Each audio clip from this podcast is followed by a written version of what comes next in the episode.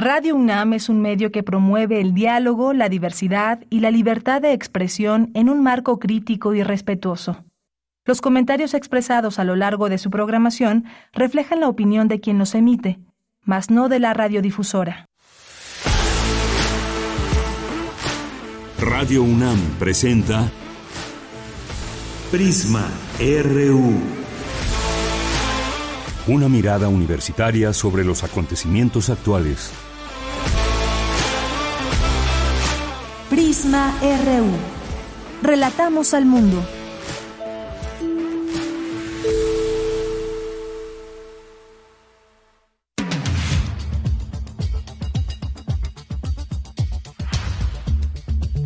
Hola, ¿qué tal? Muy buenas tardes. Tengan todas y todos ustedes que nos escuchan a través de la frecuencia de Radio UNAM en 96.1 de FM y a través de línea www.radio.unam.mx.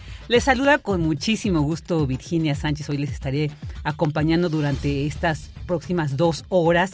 Y bueno, pues les saludo en nombre de Deyanira Morán, titular de este espacio, y de todo el equipo que hace posible esta transmisión de este martes 23 de agosto. Ya nos aproximamos al fin del mes. Y bueno, pues el día de hoy también les tendremos información muy interesante. Vamos a tener una entrevista con Jacobo Dayan, director del Centro Cultural Universitario de Tlatelolco y especialista en Derecho Penal Internacional, Justicia Transicional y Derechos Humanos, para hablar sobre este reporte que hace unos días pues, nos presentó la Comisión para la Verdad y el Acceso a la Justicia del caso Ayotzinapa. Vamos a reflexionar con él este, este informe, qué tantos avances presentó, cuál es el panorama que podemos entender ahora se está viviendo con este caso que desde el 2014, bueno, pues se ha exigido la aparición con vida de estos estudiantes, pero bueno, este informe señala que al parecer no, ya no los estudiantes no están con vida. Vamos a ver, a, reflexionar con Jacobo Dayan sobre este tema. También vamos a hablar con Jorge Arriaga, él es coordinador de la red en Agua UNAM, sobre el tema de la perspectiva del agua en México. Esto, ¿qué, qué, qué es, qué significa? ¿Qué, ¿Cuál es el panorama que tendremos sobre este tema en el país? Yo creo que este tema del agua es algo muy importante, ya lo que estamos viendo en el norte del país, ¿no? Estas, estas carencias, estas sequías tremendas que están provocando, ahora sí lo que se nos había anunciado tanto, un problema cada vez más fuerte del agua. También vamos a tener una entrevista con Ernesto Ramírez, estudiante de doctorado en cine documental en la Facultad de Artes y Diseño, para hablar sobre el segundo diplomado Arte, Cine y Fotografía Documental. Esta segunda edición va a estar eh, dedicada en homenaje a Lourdes Grobet, una gran fotógrafa eh, que ha dejado todo un legado y que lamentablemente pues falleció hace, hace poco, hace, un, hace unos pocos meses, unos, unas semanas. Y bueno, pues Ahí vamos a platicar sobre qué, qué eh, cuáles son los objetivos, cuál, bueno, todo lo que tenga que ver con este segundo diplomado de arte, cine y fotografía documental. Vamos a tener, como todos los martes, las secciones de poetas errantes. También vamos a tener en literatura RU y nos va a acompañar Eduardo Cerdán, coordinador administrativo de la Escuela de Escritura, para que nos haga algunas recomendaciones literarias. Y en cultura, con nuestra querida Tamara Quiroz, una entrevista con Peter Krieger, investigador del Instituto de Investigaciones Estéticas de la UNAM, para que hable sobre el taller Botánica Constructiva. Y bueno, pues ya esta información la tendremos a lo largo de esta programación de este día, así que le invitamos a que nos acompañe aquí en Prisma RU, donde relatamos al mundo. Relatamos al mundo. Relatamos al mundo.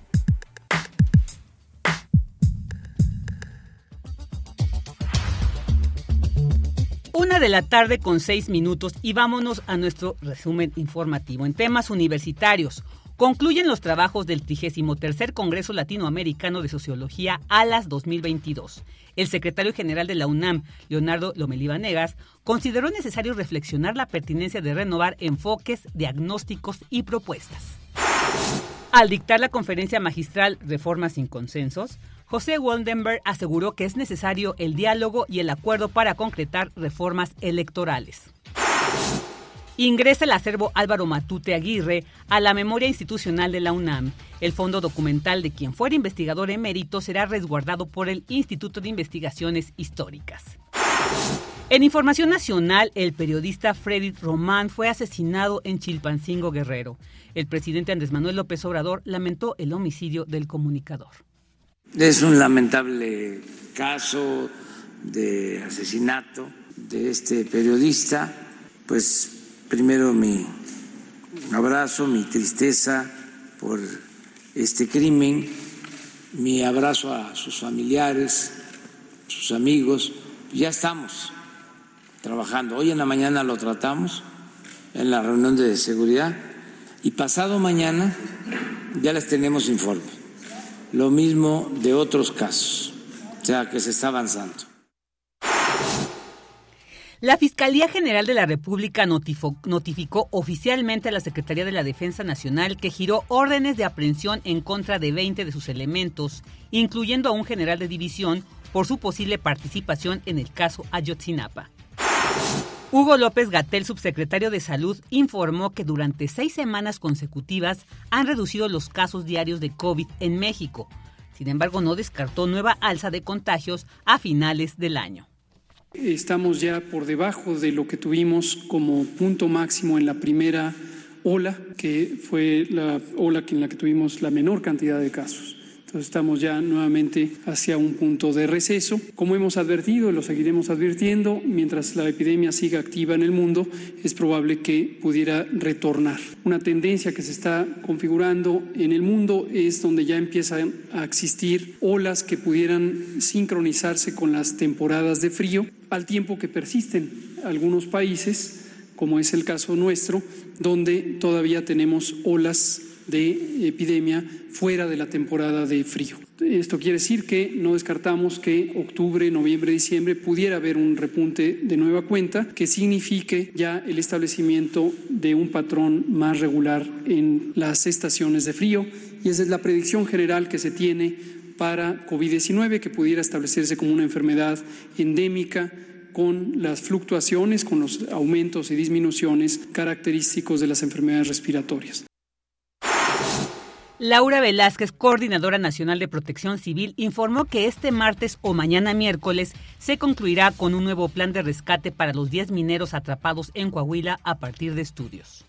El día de ayer eh, nos entregaron ya los resultados finales de los estudios geofísicos que serán de importancia para la evaluación de las condiciones actuales de la saturación de agua en la mina. Dichos resultados eh, servirán para implementar un plan de trabajo de ingeniería que eh, nos permiten reducir la aportación de, de, agua a la mina a partir de un trabajo de especialistas geólogos, geotécnicos, mineros y geofísicos. Sigue activo el plan de N3, sigue activo el plan Guardia Nacional. Nos encontramos 457 elementos de los tres niveles de gobierno trabajando eh, como corresponde para rescatar a nuestros mineros. En breve, señor presidente, tal vez en el transcurso del día o mañana, repito, tendremos nuestro plan de trabajo a seguir partiendo de la complejidad en la que se encuentra eh, la mina de Pinabete. En temas internacionales, el jefe de la diplomacia rusa, Sergei Lavrov, aseguró que este martes que no habrá ninguna piedad para los asesinos de Daria Dugina, que murió en un atentado y cuyos funerales reunieron a cientos de personas en Moscú. El vocero del Departamento de Estado de Estados Unidos, Ned Price, expresó que no hay duda de la existencia de crímenes en contra de periodistas en México, aunque dijo que hay voluntad del gobierno por resolver los asesinatos. Hoy en la UNAM, ¿qué hacer? ¿Qué escuchar? ¿Y a dónde ir? El Universum, Museo de las Ciencias, te invita a visitar la exposición temporal Ecos Glaciares, Poesía de las Montañas a través de la lente de la fotógrafa documental y montañista María Paula Martínez, esta exposición presenta dos instalaciones audiovisuales que muestran volcanes, montañas y glaciares de México. La exposición parte de la poesía y la literatura para cuestionar el concepto de naturaleza, pues somos parte integral de aquello que hemos visto equivocadamente como un conjunto de bienes a nuestro servicio. La exposición temporal Ecos Glaciares, Poesía de las Montañas, se encuentra disponible en el Universum, Museo de las Ciencias, hasta el próximo 28 de agosto. En el marco de la décima edición de la Fiesta de las Ciencias y las Humanidades y el 30 aniversario del Universum, Museo de las Ciencias, la Dirección General de Divulgación de la Ciencia y la Dirección General del Deporte Universitario convocan a la carrera atlética Fiesta de las Ciencias y las Humanidades, que se llevará a cabo el domingo 23 de octubre de 2022. Podrán participar integrantes de la comunidad universitaria, así como público en general. Consulta las bases de la convocatoria en el sitio oficial y las redes sociales del Universum Museo de las Ciencias. El Museo Universitario del Chopo abre la convocatoria de sus talleres libres en modalidad híbrida, que serán impartidos del 19 de septiembre al 27 de noviembre de 2022. Podrás participar en diversas disciplinas como redacción, literatura, metodologías teatrales aplicadas, dibujo, introducción a la fotografía y teatro juvenil, entre otras disciplinas. Además, los más pequeños de casa también podrán participar en los cursos de teatro y fotografía infantil. Para mayores informes e inscripciones, consulta el sitio oficial y las redes sociales del Museo Universitario del Chopo. Recuerda que en todos los espacios académicos y culturales de la UNAM debes utilizar cubrebocas y respetar las medidas sanitarias recomendadas.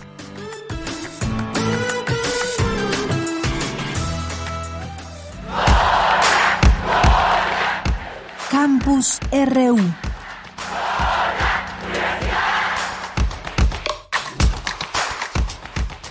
Una de la tarde con 13 minutos y vámonos a la información que se genera en nuestro campus universitario. Para que una reforma electoral sea viable es necesario que se apruebe por consenso de todas las fuerzas políticas, señala José Waldenberg. Esta información con mi compañera Dulce García, quien ya nos acompaña en la línea. Bienvenida, Dulce, buenas tardes. Vicky, muy buenas tardes a ti al auditorio de Prisma RU. Recientemente los partidos políticos presentaron una serie de propuestas de reforma en materia electoral que es necesario que sean analizadas. A decir del ex consejero presidente del entonces IFE, el doctor José Waldenberg, el motor de las reformas electorales ha sido siempre la oposición y sus demandas. Así lo dijo en el marco del seminario Análisis de las propuestas de reformas electorales llevado a cabo por el Instituto de Investigaciones Jurídicas de la UNAM. Eso ha sido lo que ha puesto en acto la reformas electorales, las ocho. Y esta sería la primera que se hace para atender las reivindicaciones o demandas del gobierno, especialmente del presidente de la República. Y en segundo lugar, creo que esta exposición puede servir para valorar la importancia del consenso en esta materia. Yo sé, y ustedes saben mejor que yo, que por supuesto el Congreso puede tomar una serie de acuerdos, puede modificar las leyes con una mayoría simple, puede modificar la Constitución con una mayoría calificada, pero creo que en materia electoral es muy importante que las diferentes fuerzas políticas estén de acuerdo con el marco que va a regular su convivencia y su competencia. El también académico del Instituto de Investigaciones Jurídicas hizo un recuento de los avances que se han tenido con las reformas electorales que se han dado a lo largo de la historia política del país. Antes de esta reforma del 86 se votaba un domingo y se empezaba el cómputo hasta el próximo domingo, de tal suerte que aquí se, se, se acortó, se creó el primer tribunal electoral, se reglamentaron las prerrogativas parece obvio, pero entre 1977 y 1986, las prerrogativas de las que hablaba la ley las administraba realmente de manera discrecional la Secretaría de Gobernación. Ahora no, ahora por lo menos había reglas para el acceso a los medios de comunicación, para el financiamiento y demás. Es decir, también esa reforma, que es quizá la más ambigua, la más contradictoria, de todas maneras incorporó demandas y exigencias de las oposiciones. José Woldenberg añadió finalmente que esta reforma en particular, que es la que regula la convivencia entre las diferentes fuerzas políticas, debe contar con el consenso de dichas fuerzas, porque refiere a las reglas bajo las cuales van a actuar. Dijo que las últimas cuatro reformas han sido por consenso, lo que demuestra que sí se puede llegar a dicho consenso. Esta es la información. Muy buenas tardes. Buenas tardes, Dulce. Muchas gracias. Ahora nos vamos con este tema. Académicas abordan el tema de los derechos humanos como un símbolo de compromiso de las autoridades. La información con mi compañera Cindy Pérez Ramírez. Buenas tardes, Cindy.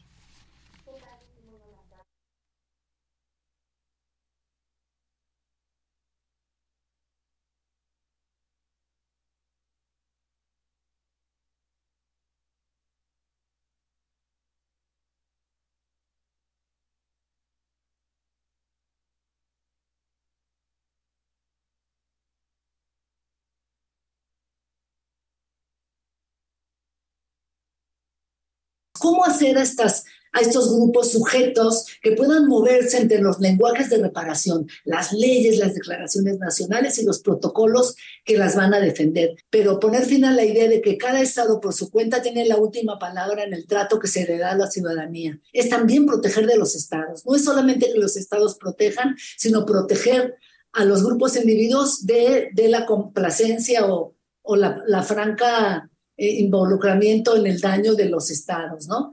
Y estamos, claro, pensando en las mujeres presas que están solas, que están abandonadas, que el, marido las deja de ver. Al segundo mes van más o menos un 30% de hombres y ya al tercer mes prácticamente no queda ninguno, ningún hombre que acompañe a las mujeres. Candidata doctora e investigadora de la Facultad Latinoamericana de Ciencias Sociales Plaxo, se refirió al caso Julieta, acusada de emisión en la muerte de su hija. O sea, puede un caso como el de Julieta, donde la Suprema Corte y el ministro González Alcántara Carrancá y el ministro Gutiérrez Ortiz Mena repetían incansablemente en su voto particular que los, los delitos no deben ser usados como un mecanismo para criminalizar a las mujeres, que los delitos de comisión por omisión, esa figura debe ser analizada con lupa porque ha sido históricamente usada para sancionar a las mujeres que incumplen su rol de buenas madres, buenas esposas, buenas hijas. Y repetían incansablemente también en ese voto particular y a lo largo de la sentencia que a las mujeres no se les debe exigir una postura heroica y sobre todo a las madres, que la evaluación tiene que ser racional, basada en evidencia, basada en la comprobación de la teoría de la famosa teoría del caso, Vicky, en el 2016 el proyecto Mujeres en Espiral se constituye como Arte, Justicia y Género AC, una organización civil que responde a las necesidades y urgencias sociales de las mujeres en reclusión a partir de la articulación de prácticas artístico-pedagógicas y jurídicas. Esta es la información. Muchas gracias, Cindy. Buenas tardes. Muy buenas tardes. Hasta luego. Y bueno, concluyeron también, eh, vámonos a este otro tema, eh, como decíamos al inicio, concluyeron los trabajos de Alas México 2022. La información con mi compañera Cristina Godínez. Adelante, Cris, buenas tardes. Hola, ¿qué tal Vicky? Un saludo para ti y para el auditorio de Prisma RU. En la ceremonia de clausura de los trabajos del 33 Congreso Latinoamericano de Sociología, el secretario general de la UNAM, Leonardo Lomelí Vanegas, dijo que la discusión académica de las ciencias sociales y en particular de la sociología es necesariamente intensa al calor de los acontecimientos de los últimos años. A la realidad a todas luces insatisfactoria que nos ha dejado la experiencia de un modelo de desarrollo que cada vez genera más contradicciones, se suman las asignaturas pendientes que nos ha dejado la pandemia, las vulnerabilidades que ha hecho evidente nos lleva necesariamente a reflexionar sobre la pertinencia de que renovemos nuestros enfoques, nuestros diagnósticos y nuestras propuestas en aras de plantear nuevas soluciones a viejos y nuevos problemas. Sin duda tenemos que hacer frente a una agenda desafiante, las ciencias sociales y en particular la sociología.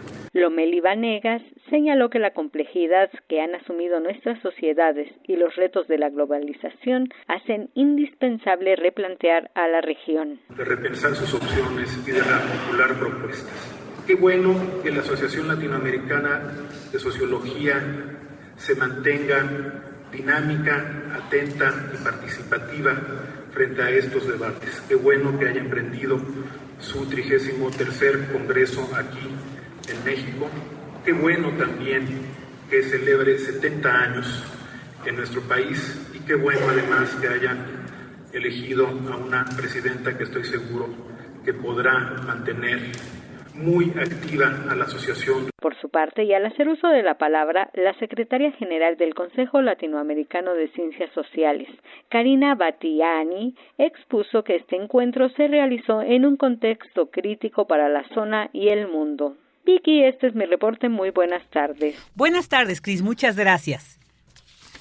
Y bueno, ahora nos vamos con este reporte de mi compañero Luis Fernando Jarillo que nos va a hablar sobre la violencia digital en el periodismo. Ya lo tenemos en la línea.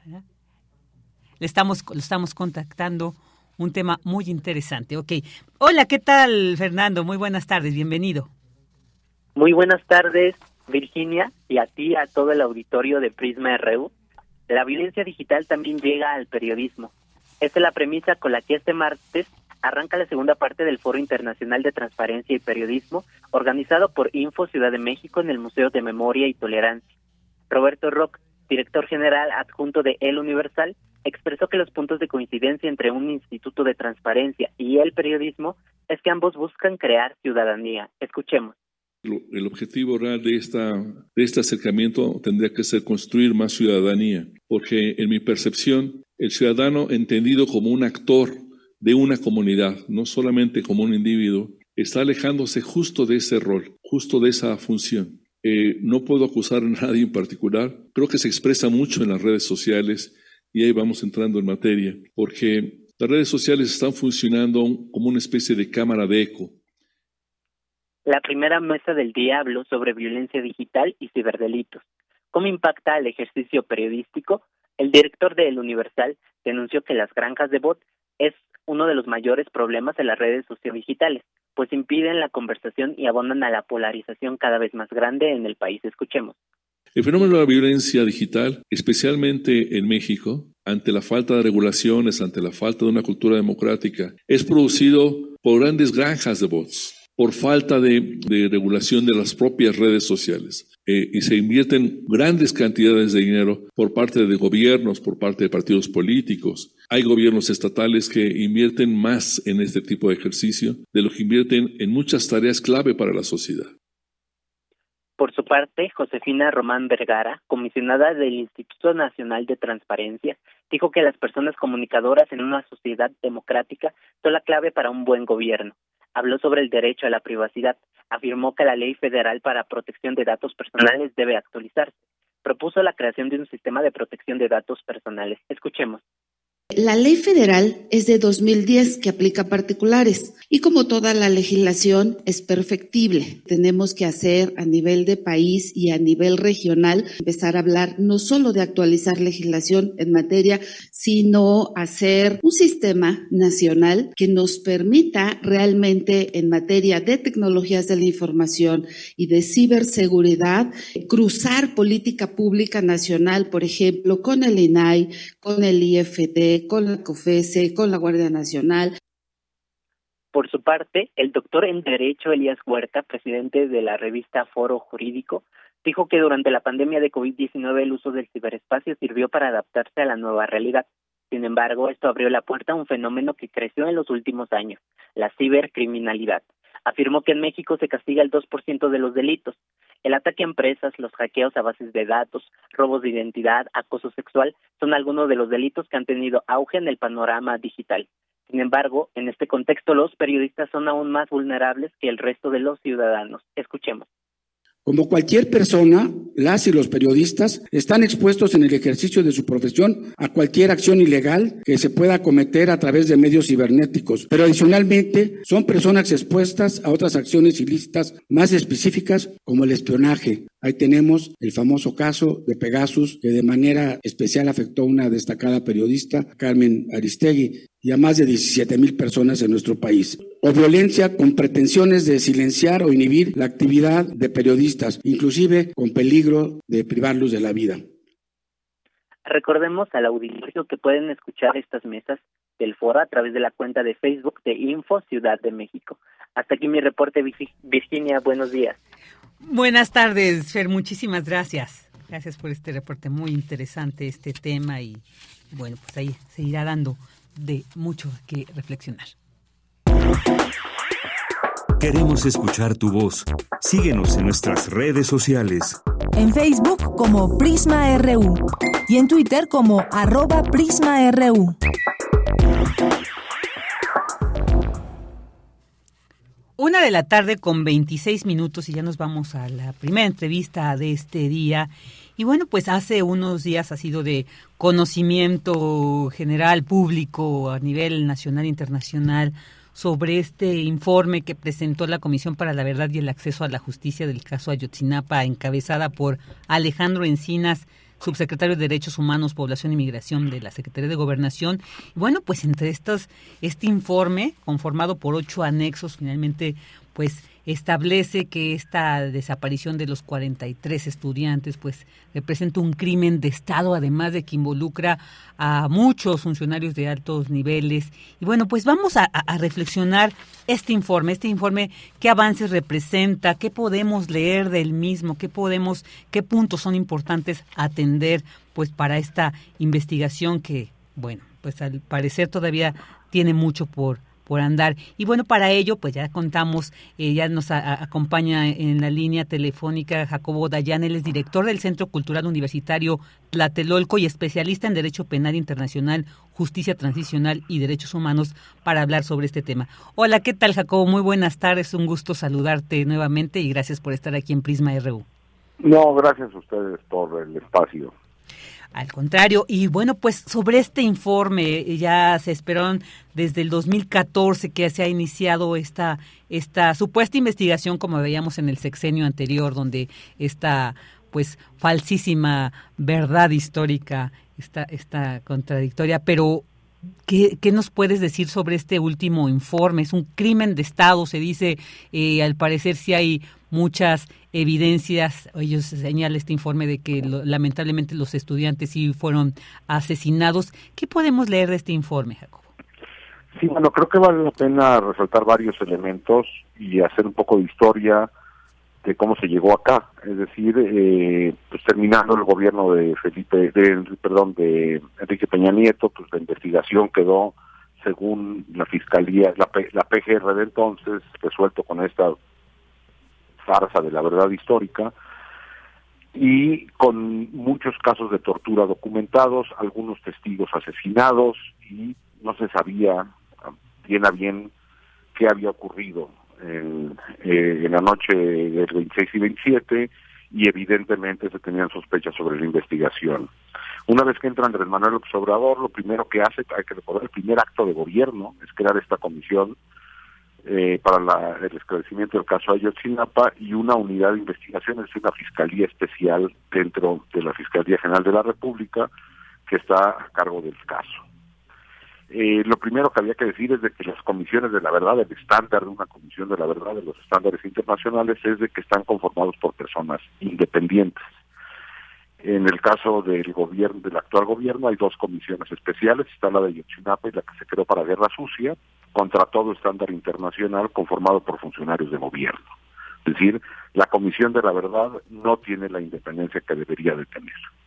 Y se crea la Fiscalía y se vuelve a invitar al grupo de expertos que estuvo trabajando el independiente, en los eh, expertos internacionales que acompañaron el proceso incluso en el gobierno de Peña Nieto, siguen trabajando algunos de ellos como expertos independientes en las investigaciones y han venido presentando informes sobre los hallazgos que eh, han ido eh, encontrando. Ahí fue donde, por ejemplo, en su último informe eh, se reveló que personal de la Marina y estuvo metiendo mano ahí en, el, en, la, zona de, donde estaban aparentemente los restos, es decir, intervinieron el espacio y, y sembraron o ocultaron pruebas en la escena donde en teoría tendría que hacer la investigación esos materiales los fuimos conociendo a partir del trabajo del grupo de, expertos independiente en sus distintos informes, el último en marzo de este año.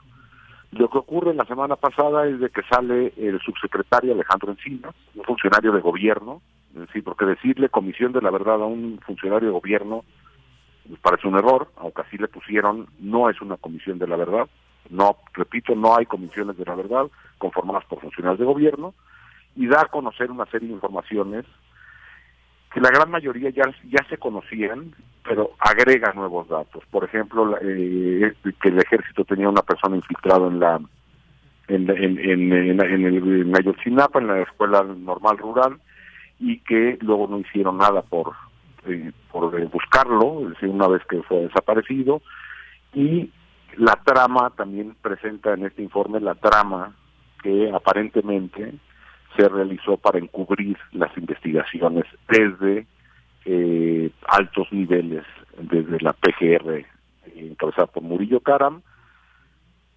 y al otro día se da la detención de Murillo se anuncia que hay alrededor de 80 otras detenciones, desconocemos quiénes sean esas otras 80 personas, se habla de tropa y personal del ejército y algunos de grupos criminales. También a las pocas horas que ocurre esto, el grupo de expertos independientes saca un comunicado diciendo que ellos, a, diferencia de lo que había venido ocurriendo por cuatro años, en esta ocasión no se les consultó a ellos, no se le presentaron las pruebas a ellos, ni a la Fiscalía Especial del caso Ayotzinapa, ni a los padres de Ayotzinapa. Es decir, es una decisión de la Comisión de la Verdad no independiente y seguramente de la Fiscalía General de la República, pero no de la Fiscalía de Ayotzinapa. Ojalá se resuelva el, eh, eh, eh, el entramado.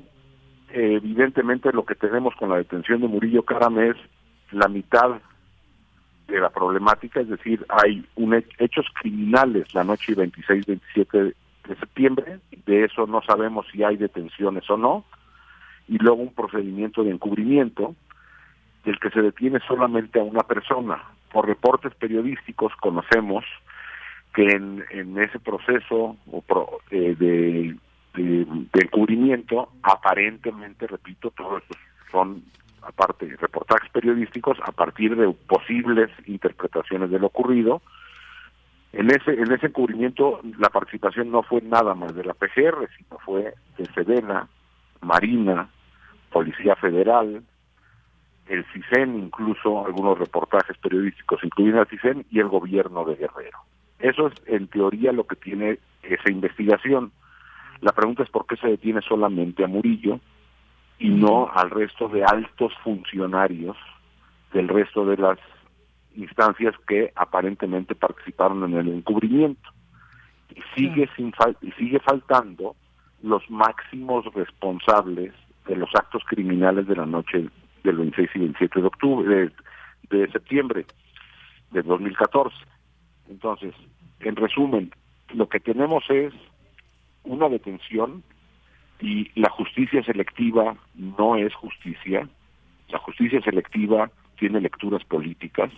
Tendría que haber detenciones de todos los más altos responsables que hayan participado en el encubrimiento y no nada más el, el, eh, el titular de la PGR. El resto y algunos de ellos tienen cargos actuales en distintas administraciones y falta esclarecer los hechos de la noche de Iguala, lo que se conoce como la noche de Iguala, eso no está. Y lo que también tendría que explicar el subsecretario Alejandro Encinas es por qué en esta ocasión decidieron dejar a un lado a los padres y a las madres de los normalistas, al grupo de expertos independientes y a la Fiscalía Especial del caso Ayotzinapa, dejarlos fuera de este informe que presentó eh, la semana pasada. Entonces yo diría eh, que es un avance completamente eh, insuficiente.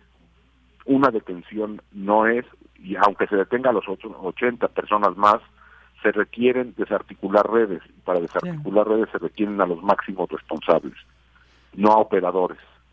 Así es, así es, porque además, pues bueno, un caso como este, con estas dimensiones, eh, todo, eh, al parecer, pues era todo, todo planeado, ¿no? Hay autores, evidentemente autores, autores intelectuales de todo este, de toda esta, esta situación, y pues yo creo que sí nos quedamos un poco pues inconformes con este informe porque pues al parecer sí hay algunos todavía cabos sueltos, todavía cabos sueltos y como bien comentas Jacobo, o sea, yo creo que la detención efectivamente de Jesús Murillo no es suficiente, eh, se ha exigido incluso, ¿no?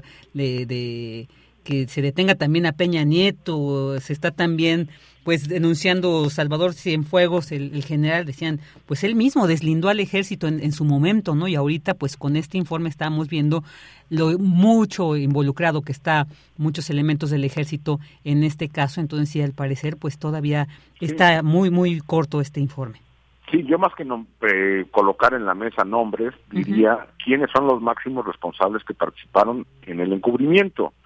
Porque si se habla de una trama de encubrimiento, pues no es nada más la PGR. Repito, hay reportes periodísticos que hablan que hubo gente de alto nivel de Marina, de Ejército, de Policía Federal, del CISEN y del gobierno del Estado de Guerrero. No sé si sea cierto o no, eso es lo que está reportado en medios, pero una comisión de la verdad tendría la obligación de transparentar todo esto. Claro, claro. E, e, es, este, revisaba este informe, que están ocho anexos y está largo, y había bueno, sí, eh, es, es un poco extraño, eh, habría que aventarse todo un clavado para, para ir analizando todo este informe, pero cómo se fue seleccionando, cómo se fue clasificando este informe, y pues sí es muy lamentable que esto del grupo interdisciplinario de expertos independientes digan a nosotros que además ellos han estado al tanto, ¿no? Ellos han hecho un análisis muy profundo, muy detallado, muy preciso de esta situación y que se les haya dejado afuera, pues sí también. Y a la, y a la misma Fiscalía Especial del caso, o la Unidad de Investigación Especial para el caso Ayotzinapa tampoco estuvo enterada. Claro, sí, es una y, y Jacobo, ya para ir cerrando la entrevista, sí, eh, definitivamente sí es un avance el que ya se determine que fue un crimen de Estado. ¿no? No, pero una cosa es que lo diga la Comisión de la Verdad, otra cosa es que se pruebe. Ah, ok, ok. ¿Esto qué tendría que pasar entonces para que realmente quede eh, con constancia y con sustento este, este señalamiento? Pues, a ver, las, las comisiones de la verdad emiten eh, eh, documentos pues, cuyo objetivo es pedagógico, es decir, hay que hacer pedagogía social sobre lo ocurrido, pero eso después se tiene que probar en tribunales. Es decir, una orden de detención, pues no sabemos si Murillo Caram pues, habrá quien crea que es responsable, otros que no crean, pero esto no es un asunto de que de lo que creemos tiene que haber transparencia en los procesos, debido proceso, hacerlo de cara a, la nación, al pueblo, a la, ciudadanía, y después sentencias. Si no, son fuegos artificiales políticos. Claro, juegos artificiales. Oh, sí, que Alejandro Encinas o quien sea puede decir lo que quiera. Eso se tiene que probar en tribunales. Claro. oye, y, bueno, eh, también antes de cerrar esto, también llama mucho la atención el que se esté mencionando mucho a Omar García Harfuch. ¿no? Y Cuando que, era jefe de la Policía Federal en Guerrero. Y ahorita, bueno, pues está, forma parte de, esta administración, entonces, ¿qué nos puede decir sobre esto? O sea... Pues de nuevo, creo que todo ha sido una lectura política. Claudia Sheinbaum salió a defenderlo, pero no es un asunto de quién cree o quién no cree, o quién respalda o quién no respalda en México como no, hemos, o sea, tenemos una cero cultura, nula cultura de Estado de Derecho, se litiga desde la política. La lógica de, la justicia es una lógica en clave política. Entonces, pues no sé si sea responsable o no de los hechos de Iguala él o cualquier otro actor, vamos, también el secretario, actual secretario de Marina, era el, el jefe de Marina Guerrero en la zona. ¿Tuvo algo que ver o no? Pues no lo sé. Eso es lo que tiene que esclarecer una comisión de la verdad y después en tribunales analizarse. Repito, pero como en México estamos acostumbrados que la justicia y el Estado de Derecho no existe, todo se lee políticamente. Entonces, pues que si Harfush sí o si Harfush no, que si Cienfuegos sí o Cienfuegos no, que si el actual secretario de Marina sí o no, que si el gobernador Aguirre o no, todo es político porque no tenemos claridad. Eso es lo que tendría que haber hecho una comisión de la verdad al emitir un informe. Tendría que ser sumamente claro. Hay que ver el informe acá, que acaba de presentar la Comisión de la Verdad de Colombia, donde queda todo muy claro. Pero claro, y no nada más queda claro, tienen autoridad moral porque son una comisión independiente. En el caso de las comisiones mexicanas, sea, habrá gente que a la que Alejandro Encinas le parezca buena persona o no, no importa. No tiene autoridad moral porque es funcionario de gobierno. Esto, esto es muy importante. no puede ser juez y parte a la hora de emitir un documento que y eso esto mismo que estamos platicando ahora va a ocurrir cuando presenten su informe de la guerra sucia. la Comisión de la Verdad de Guerra Sucia está conformada por cinco independientes que tienen derecho a un voto y seis funcionarios de gobierno que tienen seis votos. Entonces, pues otra vez va a ser un documento con sesgo político. Claro, claro. Uy, pues sí, pues todo y además un tema tan tan complejo como es esto de de la guerra sucia en nuestro país, el caso de los 43 estudiantes y bueno, pues muchos huecos que como tú bien nos has eh, eh, pues ayudado a, reflexionar y a encontrar que definitivamente pues sí. También falta la, posición de los de las madres y los padres de los estudiantes al parecer claro que pues, tampoco fueron consultados. siempre se les consultaba. Claro claro. Y esto habrá que esperar a ver qué dicen porque no no ha sido todavía no, no han emitido algo. Seguramente pues sí están también reflexionando estas cosas y va a ser muy importante escucharles también al respecto sobre esta omisión que se les ha hecho, ¿no? Se les hizo a un lado, pero bueno, bueno, ya al menos tuvimos un pequeño avance sobre este caso, a ver, esperar sobre estas cuestiones que tú bien nos has puesto aquí sobre la mesa, estos puntos. Pues Jacobo, muchísimas gracias por habernos acompañado. Un gusto, como siempre, el haber tenido tu, tu análisis sobre estos temas. No, gracias a ustedes, estamos en contacto. Gracias, hasta pronto. Jacobo Dayan, director del Centro Cultural Universitario Tlatelolco y especialista en Derecho Penal Internacional, Justicia Transicional y Derechos Humanos. Queremos escuchar tu voz. Síguenos en nuestras redes sociales. En Facebook como Prisma RU y en Twitter como arroba PrismaRU.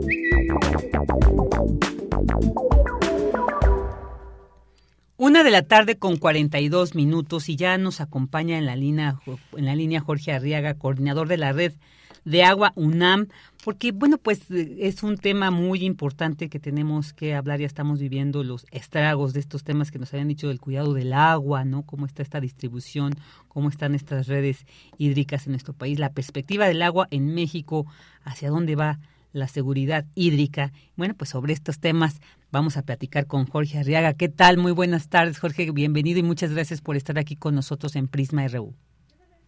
Buenas tardes, Virginia. Siempre es un gusto platicar contigo y con tu audiencia. Muchas gracias también para nosotros. Un gusto tenerte. Y bueno, pues empezar para tener claro sobre este tema, ¿qué nos puede decir qué es la seguridad hídrica? ¿Qué es lo que contempla todo este aspecto? La seguridad hídrica básicamente se trata de un nuevo paradigma hacia el cual la comunidad internacional nos estamos moviendo para analizar los fenómenos hídricos. Básicamente está compuesta por cuatro pilares. La primera es garantizar el acceso al agua potable en cantidad y calidad adecuada y a un precio justo. La segunda, asegurar recursos hídricos para los ecosistemas.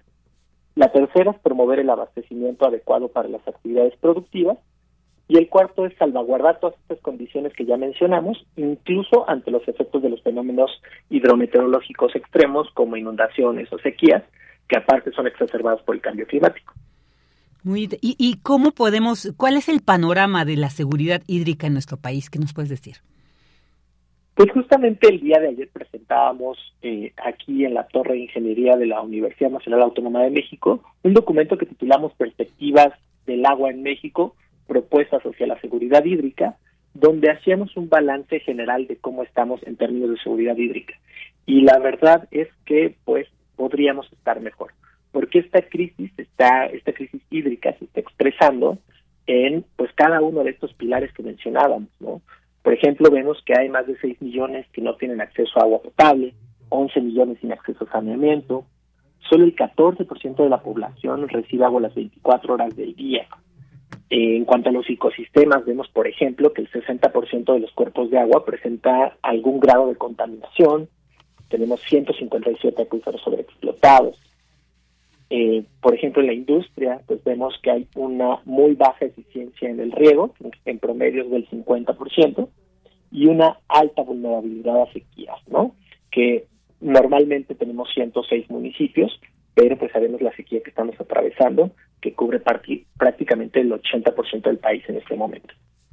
Oye, esto está, pues sí, sí, de, alerta, ¿no? Este, oye, y, en, este tema entonces sobre este, además estas perspectivas que ustedes han planteado, ¿cuáles son entonces podríamos definir que son los retos, ¿no? Y desafíos que, enfrentaremos como país, cuáles son, porque además las condiciones son muy diferentes en, en, en, toda la República Mexicana, ¿no? No es lo mismo, como mencionaba hace rato, lo que ahorita se está viviendo en el norte de, del país es algo muy, muy especial, pero bueno, también no, no es algo que, que se que se vada o que no existe en otros lugares. Al parecer como que es una situación muy variada en todo el país, pero entonces en todo eh, con este esta situación cuáles serían entonces los retos que tendríamos que plantear para pues lograr esta seguridad hídrica. Sí, y qué bueno justamente que tocaste este tema, Virginia, porque no puede haber una respuesta concreta o una sola respuesta para el conjunto de México, ¿no? Realmente tenemos condiciones muy diferenciadas del centro y norte del país, donde dos terceras partes del territorio es árido y un tercio del territorio del sur y sureste es extremadamente húmedo, ¿no? Entonces las, eh, propuestas que podemos hacer para ellos pues son completamente distintas. En cuanto a los principales retos que digamos estamos enfrentando en materia hídrica, pues es este aumento del estrés hídrico, que cada vez se vuelve más difícil acceder a las fuentes de agua, cada vez es más costoso y se requiere tecnología cada vez más avanzada porque nos la estamos acabando, ¿no? La segunda es que hay una falta de mantenimiento y reposición de la infraestructura. Eh, realmente incluso a veces no sabemos ni cuánta infraestructura tenemos, cuáles son sus componentes y qué estado tienen. Y pues también hay un aumento de la ocupación de zonas naturales, que esto permitiría pues la recarga ya sea del acuífero o de las fuentes eh, superficiales. También observamos en el documento que hay una reducción sostenida de la inversión. Eh, esto pues se requieren en teoría 80 mil millones de pesos anuales para eh, solucionar el problema hídrico en México, pero las inversiones son de la mitad o incluso menos de la mitad de este eh, monto.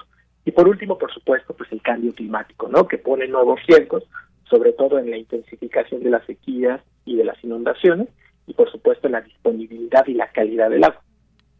Claro, y, quisiera preguntarte si me llama la atención, si nos vamos un poco, a, digamos, a nuestro medio, que es la Ciudad de México, vemos grandes construcciones y que muchas veces, por ejemplo, allá en, la zona sur de la ciudad, donde hay incluso hasta movimientos, ¿no? Eh, eh, eh, que ya llevan años porque dicen de aquí se están jalando toda el agua para estas grandes construcciones departamentales y que bueno, por supuesto que si vemos torres con más de mil departamentos, pues ya nos imaginamos la cantidad de agua que se requiere.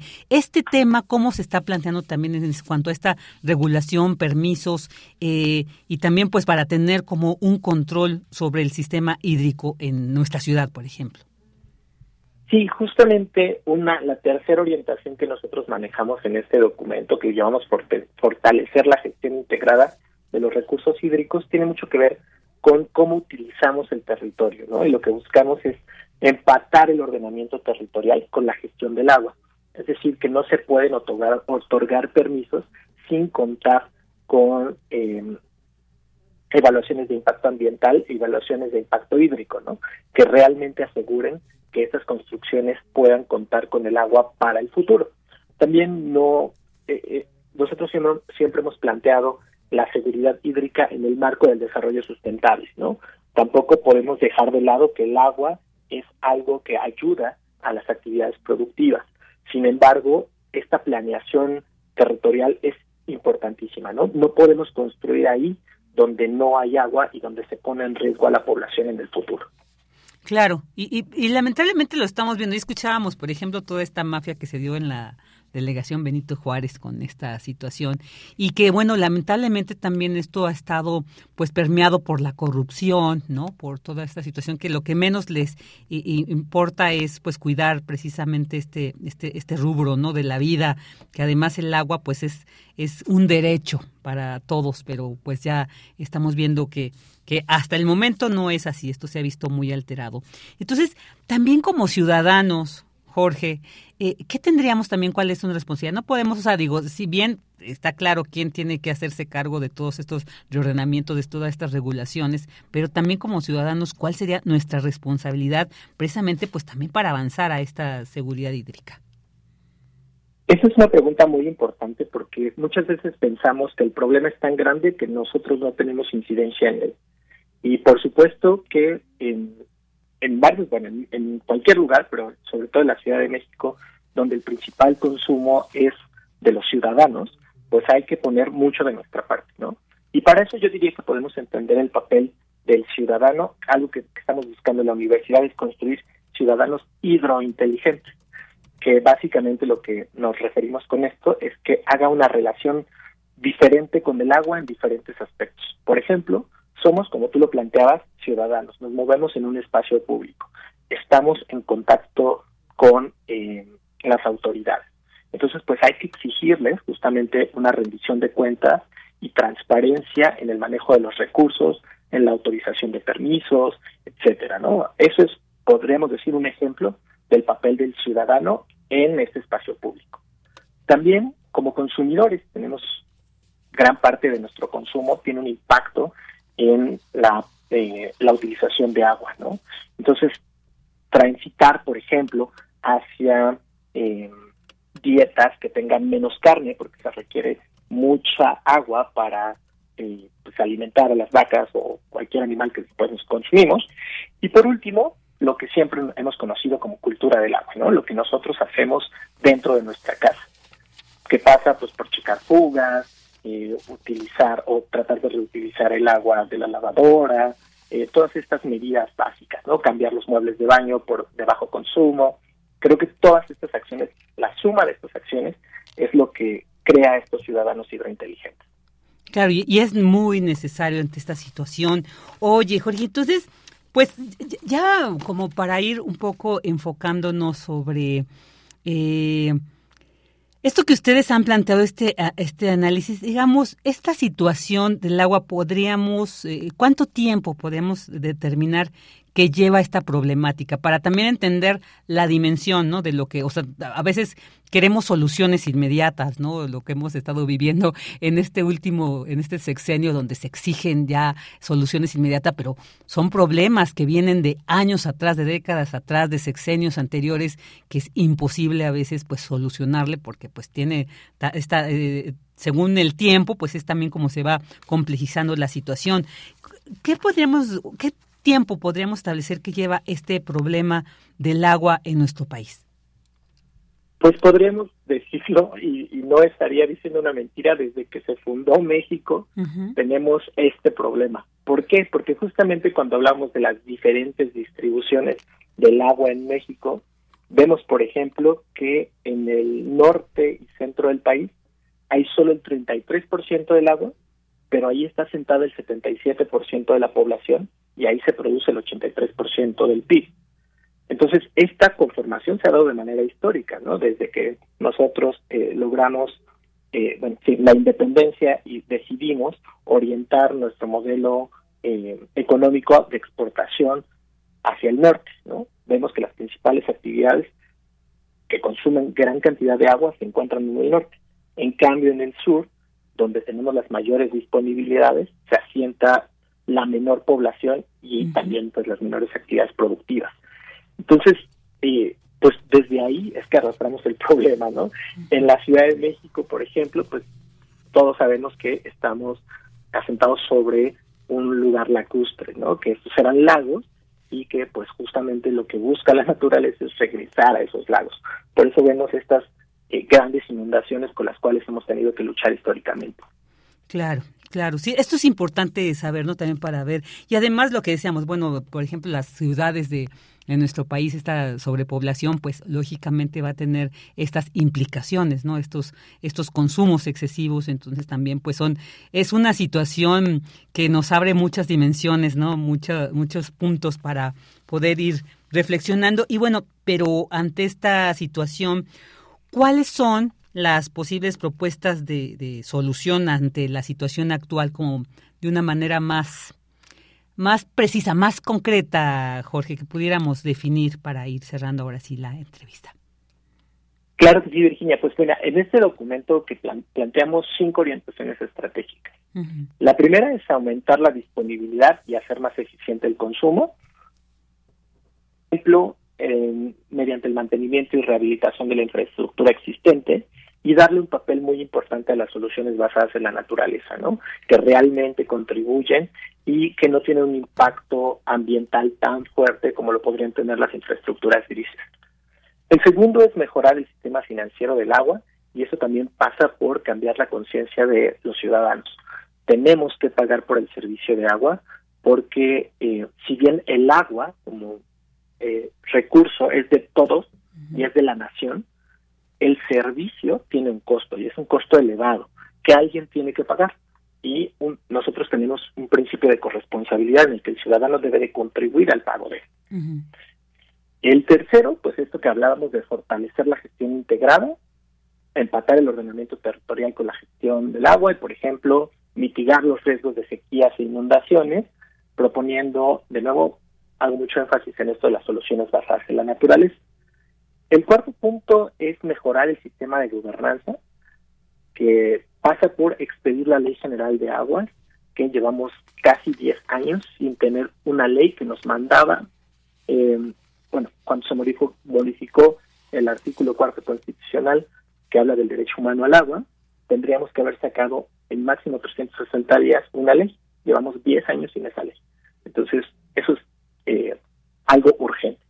Y el último, y creo que es muy importante para nosotros desde la universidad, es el mejorar las capacidades y la innovación, mediante fortalecer la vinculación entre la academia, el gobierno, la iniciativa privada, y creemos que necesitamos formar un sistema de servicio profesional de carrera en el sector hídrico para que no sean personas que no están capacitadas para llevar un organismo operador, por ejemplo, eh, lo, lo hagan, ¿no? Solamente personas capacitadas deberían de estar al frente de este tan importante labor que es dotarnos de agua potable y saneamiento a todos los mexicanos. Claro, claro, eso es muy importante. Jorge, quisiera preguntarte, ¿dónde podemos encontrar este documento que ustedes han presentado? Sí, este documento fue elaborado por Agua Capital, el Fondo de Agua de la Ciudad de México, la Red del Agua de la UNAM y el Centro Regional de Seguridad Hídrica de UNESCO. Entonces lo podemos consultar en cualquiera de las páginas de la Red del Agua de la UNAM, es www.agua.unam.mx. Muy bien, agua.unam.mx. Perfecto, pues un tema muy importante y será también interesante dar una revisión más detallada sobre todas estas perspectivas, toda esta situación, todos estos planteamientos, propuestas que se hacen, porque definitivamente, pues el agua es vida y si queremos más vida, pues tenemos que cuidarla. Y bueno, pues muy a aprovechar para reconocer todo este trabajo que desde Red de Agua UNAM se ha hecho y pues qué bueno, qué bueno, porque eh, eh, parte de este compromiso que la UNAM siempre muestra en todos los temas, en todos los ámbitos, y bueno, pues esta red es una muestra de ello. Así que, pues un agradecimiento extendido y por supuesto también agradecerte el que nos hayas acompañado este martes aquí en Prisma RU. No, muchísimas gracias a ti, Virginia, y a Radio UNAM por siempre poner los temas del agua en el centro. Sí, un tema muy importante y bueno, pues seguiremos conversando contigo, Jorge. Hasta pronto. Hasta luego.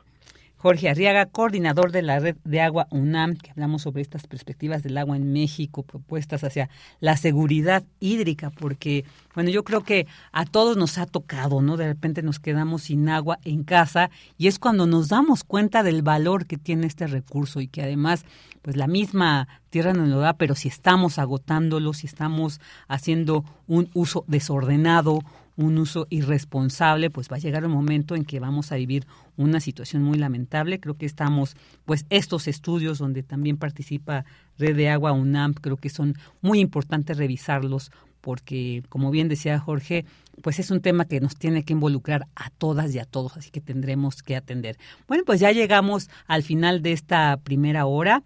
Nos invitamos a que nos sigan acompañando a partir de las 2 de la tarde aquí en Prisma RU y nos vamos entonces a un corte. Queremos escuchar tu voz.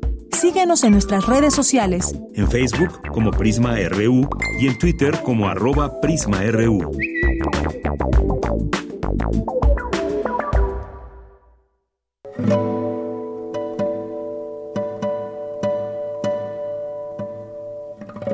Soy Ana Lara y los invito a descubrir quiénes son los compositores contemporáneos, qué escriben y quién los interpreta. La cita es todos los miércoles a las 18 horas en Nació una nueva música, por supuesto en Radio UNAM 96.1 FM, Experiencia Sonora.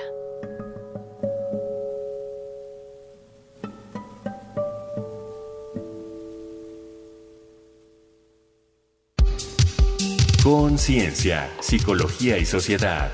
Sexta temporada. Todos los lunes a las 6 de la tarde por el 96.1 de FM y por internet en radio.unam.mx. Con nuevas especialistas e investigadores en la ciencia psicológica. Radio UNAM. Experiencia sonora. Ay, no, comadre, ya no entiendo nada. Cada día todo más caro. Yo sí entiendo, estamos muy mal. todo está carísimo. Además, ya no se encuentra lo mismo que antes. En México, Vivimos una crisis alimentaria. La inflación y la falta de seguridad han generado carestía de alimentos y precios altísimos. En el PRD proponemos un plan de emergencia alimentaria que garantice el acceso a los alimentos a precios justos. PRD. Ese coche se lo llevó el agua. En temporada de lluvias hay que tomar precauciones. Nunca cruzar la corriente en una inundación. Y prepararse por los deslaves y desbordamientos. Consulta los pronósticos del Servicio Meteorológico Nacional. Ten una mochila de emergencia. Agua potable. Protege tus documentos. Y hazle caso a las alertas de protección civil. Esta temporada de lluvias y ciclones, juntos nos protegemos mejor.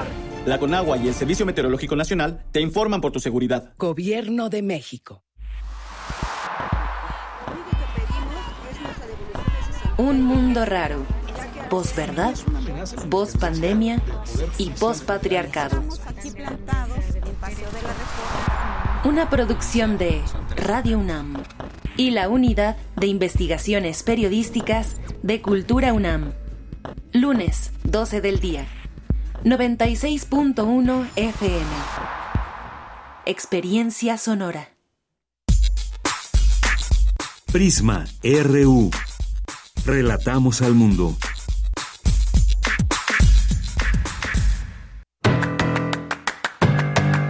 Mañana en la UNAM, ¿qué hacer? ¿Qué escuchar? ¿Y a dónde ir?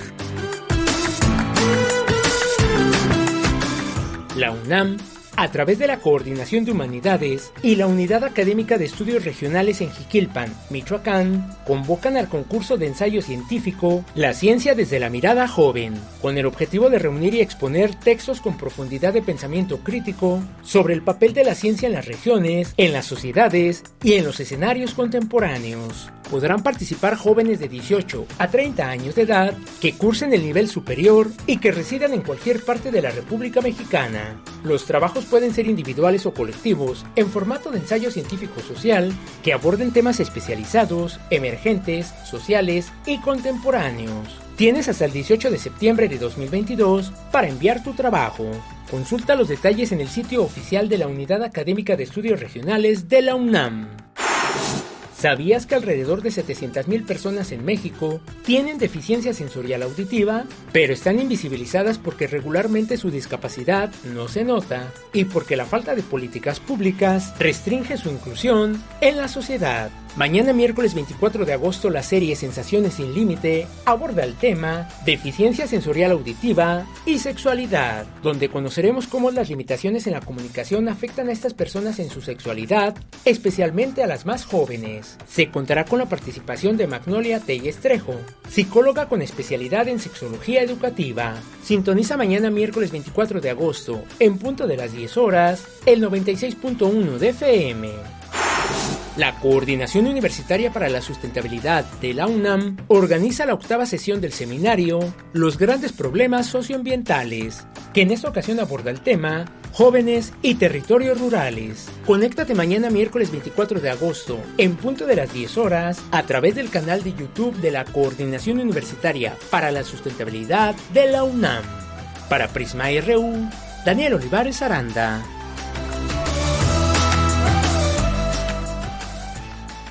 Dos de la tarde con cinco minutos y ya estamos en esta segunda hora de Prisma RU. Gracias por seguirnos acompañando aquí en Radio UNAM en el 96.1 de FM y también a quienes nos siguen en línea en www.radio.unam.mx.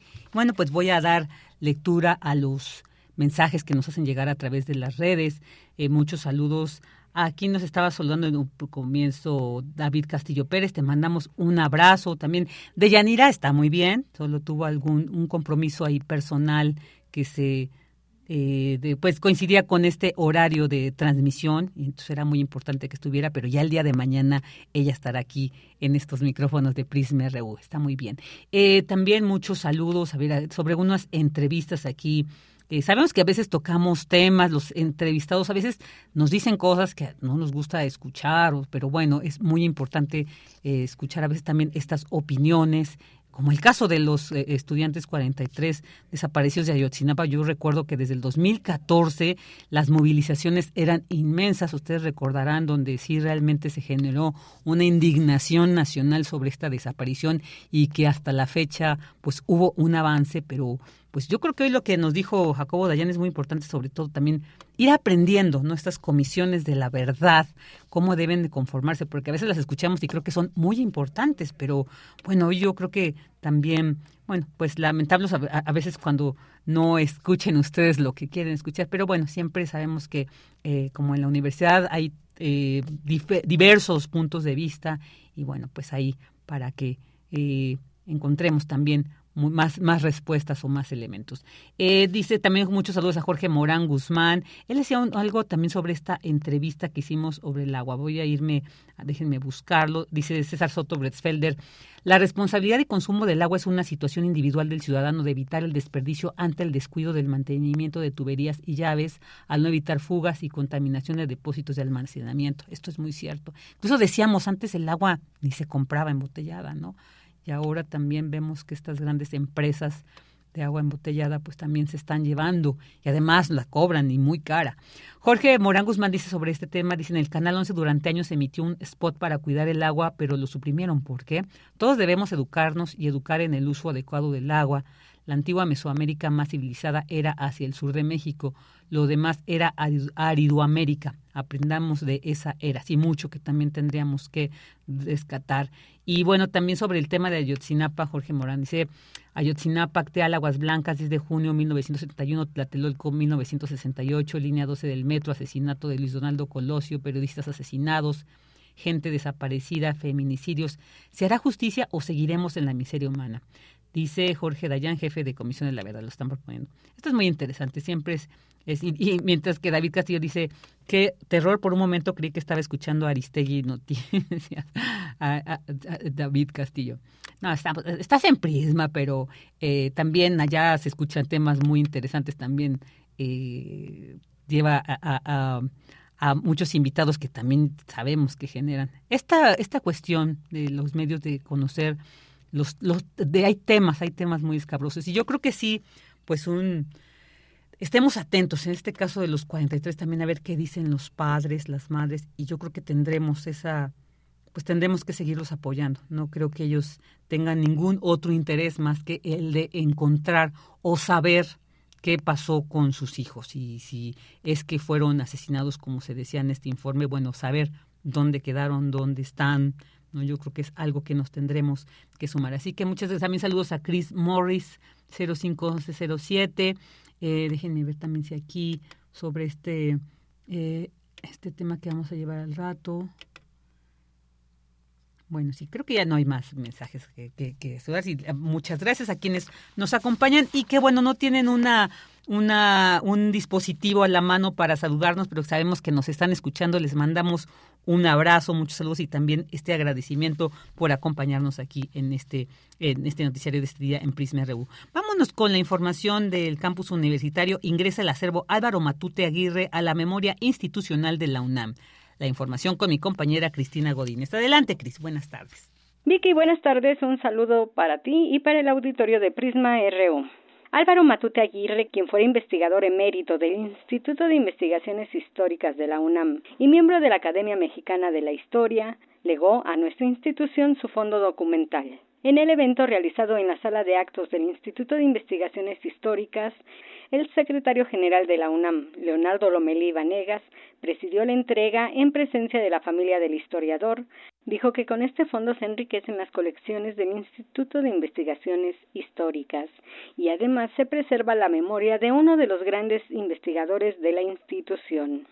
La coordinadora de Humanidades Guadalupe Valencia resaltó la generosidad de la familia y de Álvaro Matute con la UNAM y comentó que legar este tesoro es un acto que se debe celebrar porque se beneficiarán muchos universitarios que al consultar los documentos harán su propio homenaje al historiador. Por su parte, Elise Spickman, directora del Instituto de Investigaciones Históricas, se congratuló por el ingreso del Fondo Álvaro Matute al acervo de esa entidad académica, que resguarda la memoria institucional, académica y personal de su comunidad, así como piezas de gran valía para el estudio de la historia del país.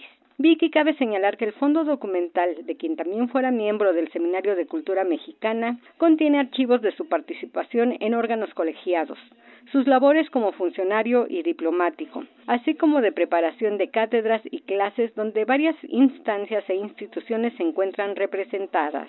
Este es mi reporte. Buenas tardes. Buenas tardes, Gris. Muchas gracias. Y ahora nos vamos con el reporte internacional con Radio Francia Internacional. Relatamos al mundo. Relatamos al mundo.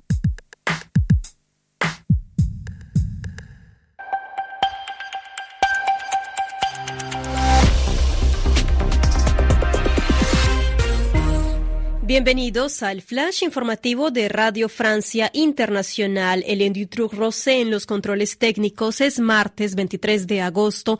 Noticias. Paola Ariza. El presidente francés Emmanuel Macron asegura que el apoyo de la Unión Europea a Ucrania en su lucha contra la invasión rusa continuará a largo plazo. Las declaraciones se dieron en un discurso transmitido por video a los participantes en la conferencia de la plataforma de Crimea en Kiev. Francia y la Unión Europea, junto con numerosos aliados de Ucrania, hacen lo necesario para respaldar su lucha. Es una lucha justa a favor de su soberanía y su integridad territorial. Nuestra determinación no ha cambiado. Estamos dispuestos a mantener este esfuerzo de forma duradera. Eran las declaraciones del mandatario francés justo cuando este miércoles se cumplen los seis meses de conflicto. Macron también condenó la desestabilización del orden internacional y las perturbaciones en términos de energía y alimentos como consecuencias de la ofensiva rusa. Estados Unidos acusó hoy a Rusia de buscar intensificar en los próximos días sus ataques contra Ucrania en la infraestructura civil e instalaciones gubernamentales, por lo que le pidió a sus ciudadanos que salieran del país a través de los medios de transporte terrestre disponibles. En Irak, centenares de partidarios del líder chiita iraquí Mogdat Assar instalaron tiendas de campaña ante el Consejo Supremo de la Magistratura en Bagdad, pidiendo la disolución de la Asamblea Nacional y la lucha contra la corrupción. Las fuerzas políticas chiitas se enfrentan desde las legislativas de octubre de 2021 por el nombre del próximo primer ministro. Este martes se derrumbaron ocho torres que corresponden a la parte norte de los silos de granos dañados tras la explosión de 2020 en el puerto de Beirut. El 31 de julio y el 4 de agosto otras torres se derrumbaron después de que a principios de julio se produjera un incendio en la parte más dañada de los silos. La devastadora explosión dejó más de 200 muertos y 6.500 heridos y afectó barrios enteros de la capital libanesa aquel 4 de agosto de 2020. México denunciará a la Organización de Naciones Unidas y al mecanismo COVAX por el retraso de la entrega de una parte de las vacunas contra el virus del COVID-19. El gobierno mexicano había pagado las vacunas anticipadamente, por lo que ahora reclama 75 millones de dólares, según anunció el presidente Andrés Manuel López Obrador. Y hasta aquí las noticias. Gracias por escucharnos a través de rfimundo.com. Tu opinión es muy importante. Escríbenos al correo electrónico prisma.radiounam@gmail.com. Dos de la tarde con 14 minutos y ahora nos vamos a una entrevista muy interesante porque se va a realizar el segundo diplomado Arte, Cine y Fotografía Documental y esta vez va a ser también en homenaje a Lourdes Grobet, en memoria y bueno, pues vamos a platicar sobre este diplomado, a quién va dirigido, cuándo, cuándo comienza, eh, cuándo se pueden inscribir. Y bueno, pues ya para no eh, eh, tardar en conocer más detalles de esto, ya le doy la bienvenida a Ernesto Ramírez, estudiante de doctorado en cine documental en la Facultad de Artes y Diseño y licenciado en Periodismo en la FES Aragón. Durante 30 años colaboró en diversos diarios y revistas. Ha desarrollado tres cuerpos de trabajo importantes. Arqueología urbana, Cerca del Cielo y Exitocinia coordinador, también él es coordinador del diplomado, así que ¿quién mejor para darnos todos los detalles sobre este segundo diplomado, Arte, Cine y Fotografía Documental? Ernesto, bienvenido, muy buenas tardes. Gracias, muy buenas tardes a toda la audiencia. Gracias por la invitación. Al contrario, pues ya el segundo diplomado que se lleva a, cabo sobre estos temas. Eh, ¿Qué vamos a encontrar en este en este en este diplomado, Ernesto? ¿Qué, ¿Qué puntos, qué temas se van a tratar? Que nos des todos los detalles. Aún están abiertas las inscripciones. ¿Dónde puede ser? Cuéntanos, por favor. Claro, sí, las inscripciones están abiertas. Eh, el diplomado inicia el 3 de septiembre y eh, estará hasta el 11 de marzo del próximo año. Eh, y como el propio título del diplomado lo dice, Arte, Cine y Fotografía Documental, la idea es que esté abierta. Eh, estamos haciendo la convocatoria, la invitación a interesados, interesadas en eh, esta, esta gran amalgama que tiene la imagen hoy por hoy, ¿no? Que es desde la reflexión de, de la imagen, desde la parte teórica, eh, pero también de la, de la realización a través de la fotografía y del cine. Eh, y, bueno, y a lo largo del diplomado, eh, los que eh, se integren a él van a desarrollar un proyecto documental, ¿no? simultáneo a las propias sesiones. Es un cuerpo de docentes, 12 docentes, todos ellos de una destacada trayectoria, cada uno en sus rubros. A grandes rasgos, el primero está entre los creadores, que son fotógrafos, fotógrafos documentalistas y que también han explorado el cine. Eh, después la parte propiamente cinematográfica, ¿no? Entre ellos, por ejemplo, tenemos a uno de nuestros más destacados eh, cinefotógrafos, el maestro Mario Luna, premio Universidad, ¿no? De, nuestra máxima casa de estudios, profesor de la, de la ENAC. Eh, la realizadora, cineasta eh, Anaís Huerta, también profesora de la maestría de cine documental de eh, nuestra escuela, y eh, por ejemplo la doctora Sonia Rangel, que ella es, su especialidad es la filosofía, entonces ella abordará la filosofía de la imagen, y el tercer rubro es de investigadores, ¿no? por ejemplo, tenemos a el, doctor Antonio Sirión, él está especializado en, en la antropología visual, el doctor Jacob Bañuelos, también que desde la comunicación, el, es profesor, Jacob Bañuelos es profesor del TEC, y este, el doctor Antonio Sirión es profesor de la UAM Iztapalapa, entonces también, también hemos reunido a profesores de distintas eh, universidades, ¿no? Cada uno desde, desde su especialidad, y Fernando Osorio, por ejemplo, que él es uno de nuestros también más destacados eh, conservadores, investigadores de la imagen, ¿no? Y de la conservación de la imagen, y eh, tanto fija como este eh, el movimiento, ¿no? En películas, él estado, tuvo muchos años en Fundación Televisa eh, llevando la, el, archivo de, de, la fundación y con la restauración de películas, ¿no? Entonces, bueno, en síntesis, estos tres grandes grupos de profesores y está dedicado a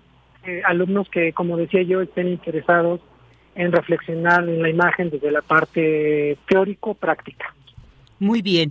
Eh, ¿Cuándo empieza este diplomado, Ernesto? Sí, empieza el 3 de septiembre. Eh, como decías, tenemos eh, abiertas las, las inscripciones. Los, interesados pues eh, pueden acercarse a las propias redes de, de, la ENAC, de la Escuela Nacional de Artes Cinematográficas, que es arroba ENAC UNAM, ¿no? por Twitter, Facebook e Instagram eh, y como decía yo, culmina el 11 de marzo. Eh, en esta ocasión estamos homenajeando a la maestra Lourdes Grobet, ¿no? Eh, falleció hace algunas semanas, eh, desde mi, parecer es una de nuestras más destacadas fotógrafos, eh, no solo documentalistas, sino experimentales, también se, se abocó al cine documental, ¿no? Este, originalmente ya iba a dar una clase magistral y una sesión en nuestro diplomado, ¿no? Ya lo teníamos este, dispuesto y bueno, se, sucedió su, su, su repentino, bueno, su, su repentino fallecimiento y, y, decidimos en el diplomado rendirle homenaje in memoria, ¿no?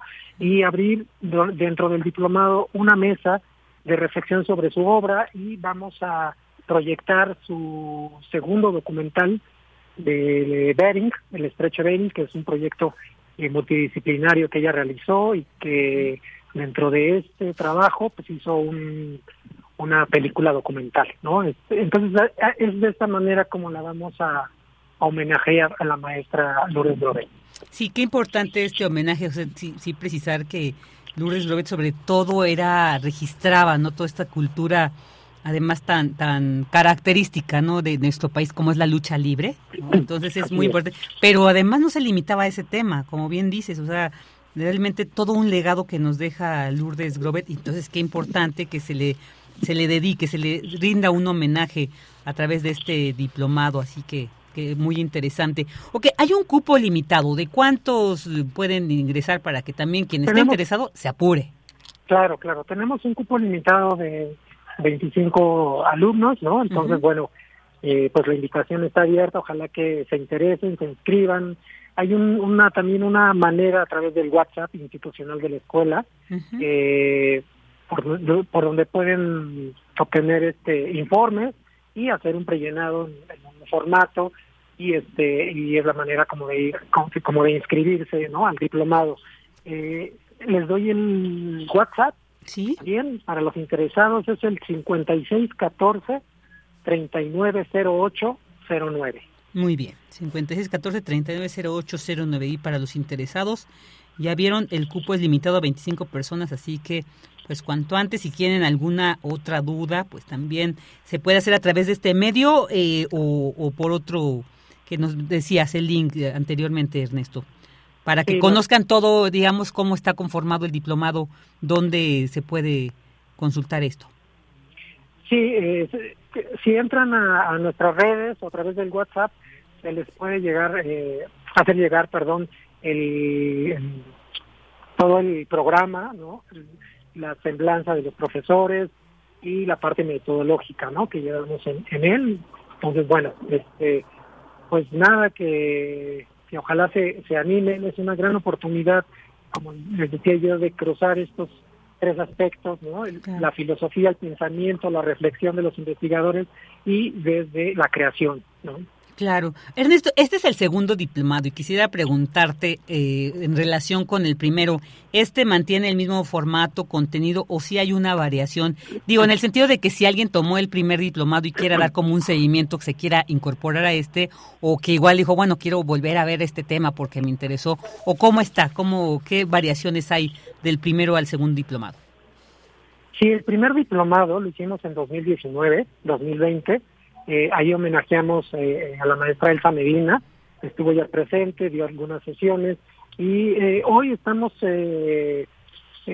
pues enroscando y invitando a, algunos profesores, otros se mantienen, ¿no? Dentro de los invitados este nuevos a este segundo diplomado, por ejemplo, está Francisco Mata, ¿no? que es un gran destacado fotógrafo documentalista que por cierto el próximo viernes recibe la medalla al mérito fotográfico de parte de Lina.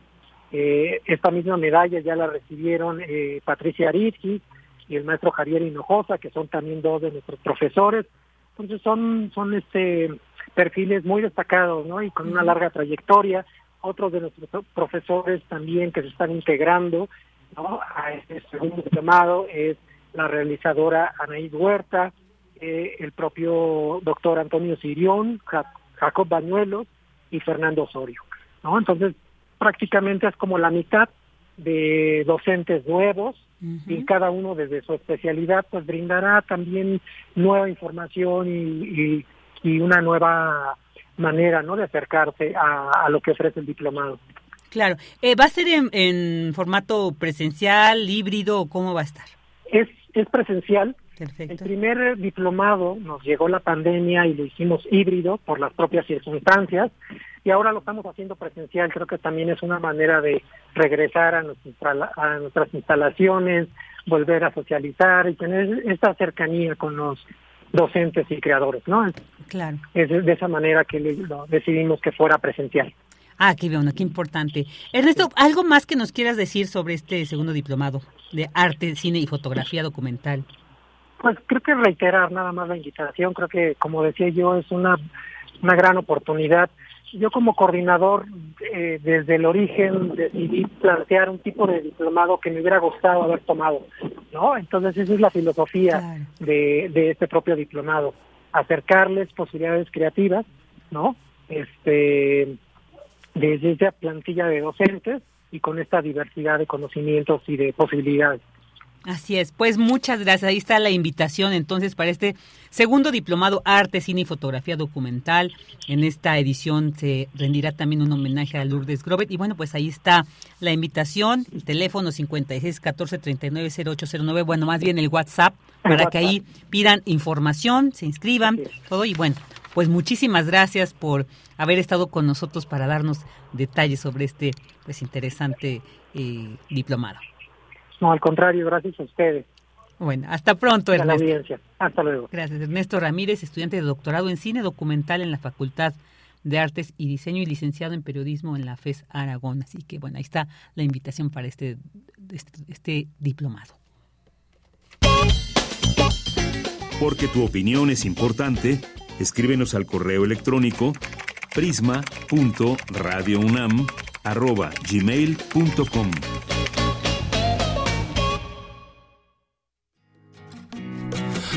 poeta soy,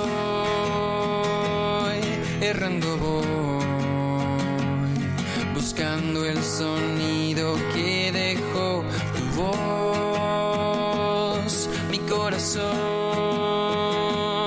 alcanzando el tuyo es un destino decidido, escúchame. Poetas errantes.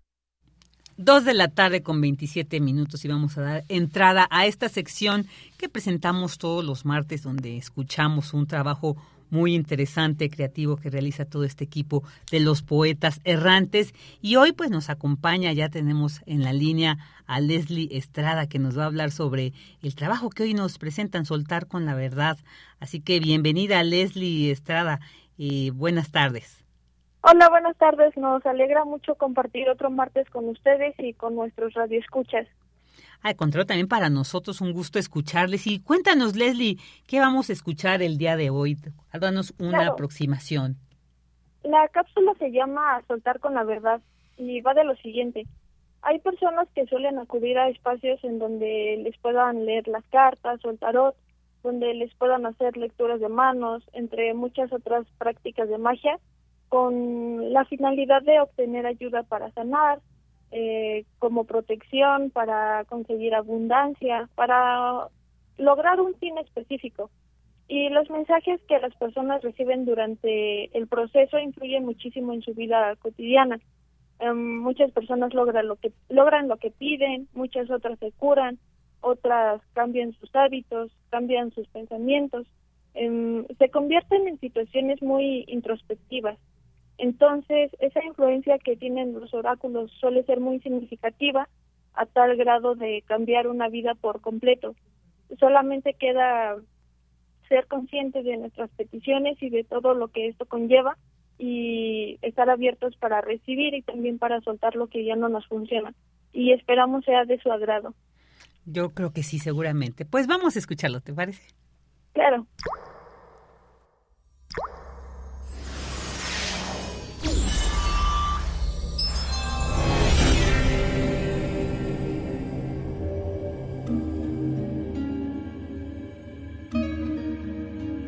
Debes sacar tres cartas. Serán el mensaje que te envían los ángeles. Tú confía. Toma la primera. ¿Qué dice? Soltar. Estupendo.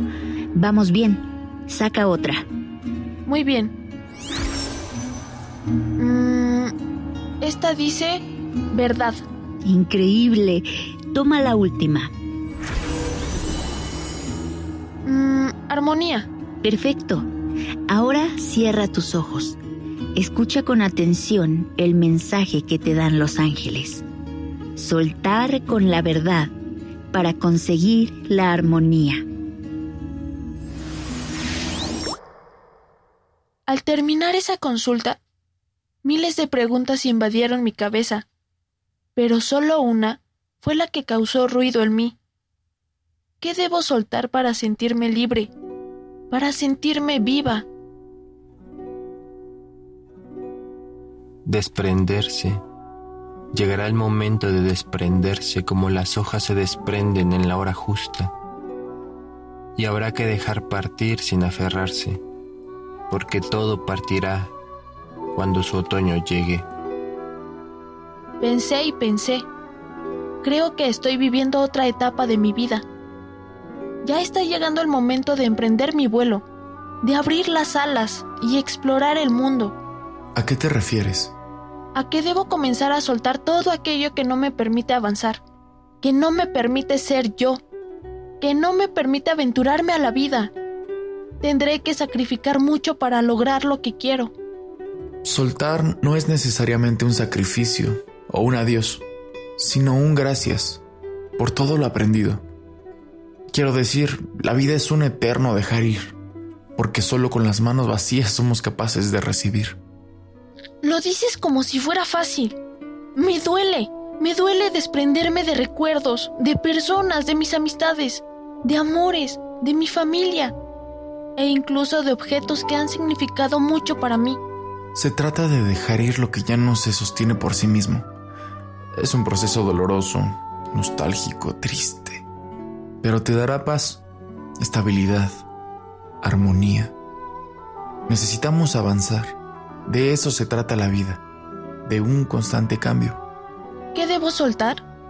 Lo he pensado por varios días y creo que tengo la respuesta. Debo soltar miedos, preocupaciones, personas que han cumplido su ciclo en mi vida. También debo soltar a mi familia.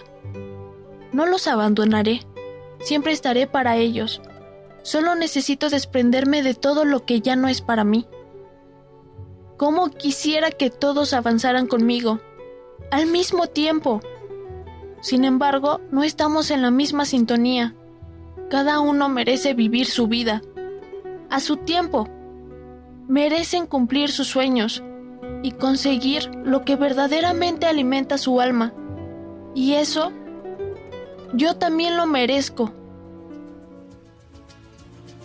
Soltar Desprendernos de lo que ya no es para nosotros siempre nos ayudará a crecer. Soltar con la verdad.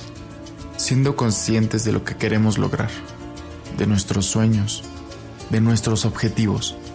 Sin lastimar a los demás. Siempre escuchar y tender una mano a quien lo necesita sin descuidarnos a nosotros mismos. Para conseguir la armonía en nuestras vidas. Porque cuando te vas, los sueños se llenan de esperanza y los lugares nuevos de magia, porque más que moverte hacia un lugar, vas hacia un destino, el tuyo, porque al final nacemos solos y morimos solos, somos lo verdaderamente único que tenemos.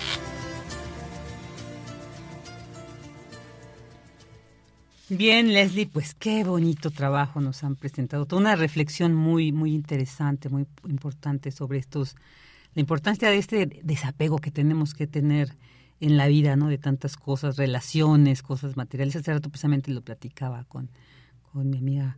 Y, y, y, y bueno, pues este gran trabajo, Leslie. Además estuvo, hay que darle los créditos, sonorizado por Gabo Gutiérrez y y con la actuación de Tana Ramos, Ricardo Martínez y Sergio David, a quienes les enviamos un saludo. Y bueno, pues, ¿qué, qué más podemos decir, Leslie, eh, sobre este tema? Sí, les agradecemos mucho a, a, los poetas por siempre estar al tanto de, del trabajo que, que se realiza y también queremos hacerles la cordial invitación a la presentación que vamos a tener nosotros, los poetas errantes, en Aeromoto Aeromoto es la biblioteca de la Casa Museo Seminario 12 y este espacio está ubicado en la calle Seminario 12 a un costado de la Catedral del Centro Histórico de la ciudad. Otra referencia es que está casi junto al Templo Mayor y pueden llegar así súper facilísimo por el Metro Zócalo. En ese lugar nosotros los poetas haremos una lectura poética y también tendremos música. Con el tema de la vejez, aprovechando que ese día 28 de agosto es el Día de los Abuelos aquí en México.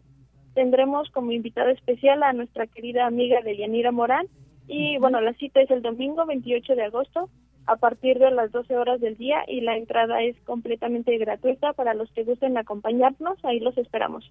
Ah, muy bien, pues muchas gracias por esta invitación. Ahí está en Aeromoto el 28 de agosto a partir de las 12 ahí con nuestra querida Deyanira Morán que le estará acompañando. Así que pues muy interesante porque además reconocerles ustedes siempre tocan temas eh, tan importantes a veces que pues un poco dejados de lado y esto que nos dicen sobre todo que van a tratar de, tratar de la tercera edad, nuestros, nuestros adultos mayores, nuestros grandes sabios, que es importante. Así que, pues ahí está esa invitación y pues muchísimas gracias, Leslie, por habernos presentado el día de hoy Soltar con la Verdad. Sí, muchísimas gracias. Y bueno, un abrazo para ti y para todos los poetas errantes. Igualmente, hasta luego. Hasta luego. Leslie Estrada, esto fue Poetas Errantes. Continuamos. Esta es una producción de Poetas Errantes, unidos con la poesía y el corazón. Algo en ti me es muy familiar.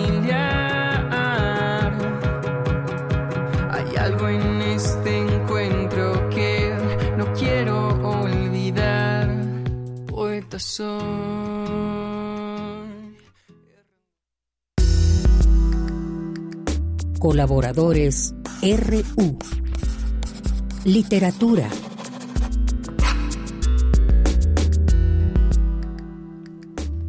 Dos de la tarde con 37 minutos y vamos a entrar a esta sección también de todos los martes que es de literatura RU.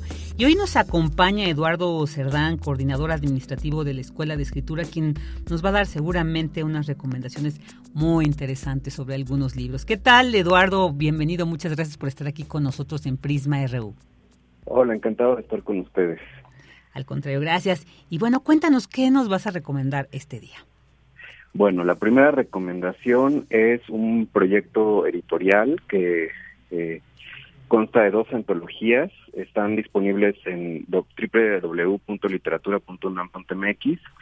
Se llaman Los pliegues del ocaso, poemas de siete autoras de comunidades étnicas chinas y Arcoíris en una ráfaga de viento, poemas de siete autoras en lenguas originarias de México. Es un eh, proyecto que llevamos a cabo Literatura UNAM con la UNAM China, la sede de la, de la universidad allá.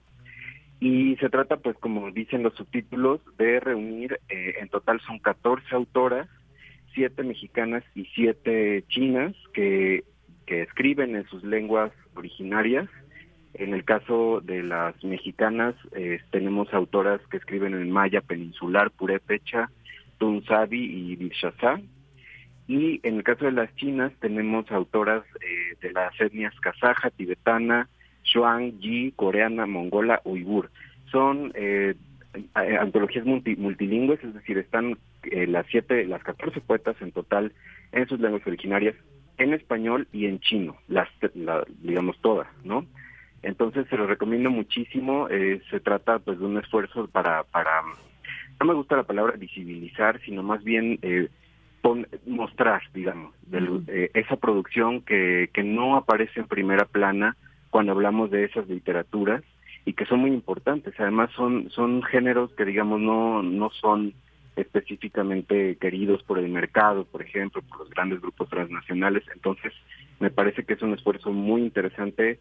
Vamos, vemos un repertorio amplio, tanto generacional como temático, es decir, desde luego que está la, la alusión a la propia a la propia lengua, a, la tierra mongola, este, al Tíbet, por supuesto, en, el, en nuestro caso igual a todo lo que ocurre en la, sierra de, Oaxaca, en fin, pero también temas amplísimos como el amor, como el erotismo, en fin, es un, es un, es un esfuerzo editorial que les recomiendo muchísimo, está en descarga absolutamente gratuita, cuenta con unas ilustraciones muy padres eh, y está pues sí, disponible para consultar en nuestro sitio de literatura UNAM. Es Poemas del Ocaso y Arcoíris. Los, pliegues del Ocaso y Arcoíris en una ráfaga de viento, así se llaman las dos antologías. Ok, muy bien. Esa es la, una, una primera recomendación eh, de parte de Literatura UNAM, por supuesto, y también les quiero recomendar a una autora que quizá eh, hayan oído de ella o quizá no, porque es una figura que, digamos, a la par de autores importantes del medio siglo mexicano como José Emilio Pacheco, Amparo Dávila, eh, Salvador Elizondo, etcétera, no ha tenido la misma recepción crítica y que me parece absolutamente extraordinaria, que se llama Guadalupe Dueñas. El Fondo de Cultura Económica reunió sus, sus obras completas en 2017, entonces eso es una buena noticia porque se consigue más fácil que antes. Digamos, antes de eso, desde a finales de los 90 hasta el 2017 no se conseguían de manera tan sencilla sus libros, pero ahora están reunidos todos en un solo volumen, eh, publicado por el fondo. Y bueno, es una autora que publicó prácticamente puros libros de cuentos y además cuentos fantásticos, pero es muy interesante porque mm, agrega mucho humor a sus historias, que eso es algo que se aprecia, ¿no? Entonces, sin dejar de lado los temas truculentos, es decir, habla, pues sí, desde luego de la muerte, de estas pulsiones así muy oscuras, de la violencia, eh, trata temas también escabrosos como el incesto, la crueldad de los niños, ya sabes, todo esto, pero también con, un, un, dejo de humor muy importante y, además un, estilo que, que es muy poético y que creo que puede puede gustar muchísimo. Son la mayoría de sus cuentos son muy breves, habla de fantasmas, de duendes, de mm, ¿qué les puedo decir? de hasta de piojos, de ratas, es decir, como que se fija en en temas que no son igual, otra vez que no son los que siempre están en, en primer plano y creo que, pueden resultar muy disfrutables sus, sus textos. Claro, claro, una gran, otra gran recomendación. Continuemos, Eduardo, ¿qué más nos recomiendas? ¿Qué más les recomiendo? A ver, eh, bueno, les hablé de poesía, les hablé de cuento, quizá eh, una novela también es en español, pero en esta, en esta ocasión es de una narradora española, nacida en los 70, que se llama Marina Pérez Agua. Eh, ella escribió una novela que se llama Lloro, pero con Y. Eh, de hecho, esa novela ganó hace unos años el premio Sor Juana Inés de la Cruz, que da la FIL de Guadalajara, es decir, vino a recibir ese premio en México. Y es una novela igual muy interesante que parte de los hechos de, la, de la detonación de la bomba atómica en Hiroshima.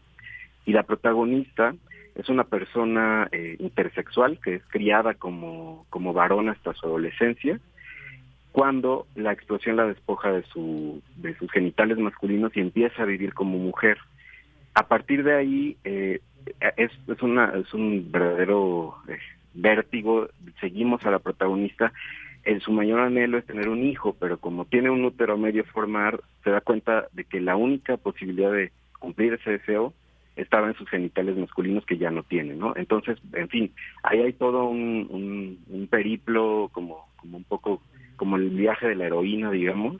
Conoce a un, a un a un estadounidense al que le encomendaron el cuidado de una bebé japonesa eh, como sus como parte de sus labores de guerra porque era soldado y entonces eh, ella se obsesiona junto con él para dar con el paradero de esa niña que él perdió que se llama Lloro justamente.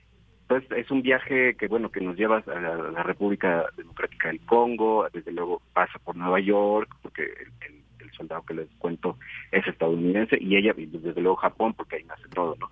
Entonces es un es muy interesante, es es como una mezcla de igual de géneros, ¿no? Hay ciencia ficción, hay un poco de literatura negra fantástica, ficción histórica, en fin, es es un es un relato muy muy ambicioso que está dividido, por cierto, en nueve partes como los meses de hasta dar al, al alumbramiento, ¿no? Y, se la recomiendo muchísimo. Es una autora densa, o sea, digamos, es, puede ser bastante cruel, pero también tiene esto que les decía de, con, junto con Guadalupe Dueñas, un, un trabajo con el estilo, con el lenguaje, con la poesía, que, que lo vuelve muy disfrutable y nos hace, pues sí, fijarnos desde luego en las partes oscuras, pero eso es algo interesante. También las partes luminosas, como digamos, esas grietas de luz que se pueden abrir incluso en los periodos más oscuros. Entonces lo recomiendo muchísimo. Es una autora que creo que no se lee mucho en México y debería. También posteriormente publicó una novela que se llama eh, Seis formas de, morir en Texas, una cosa así, está publicada por Anagrama. Y esta que les digo, Lloro,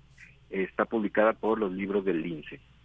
Muy bien. ¿De dónde es Marina Trizagua? Ella es una autora sevillana eh, de los 70, pues es bastante joven. Sí, claro, claro.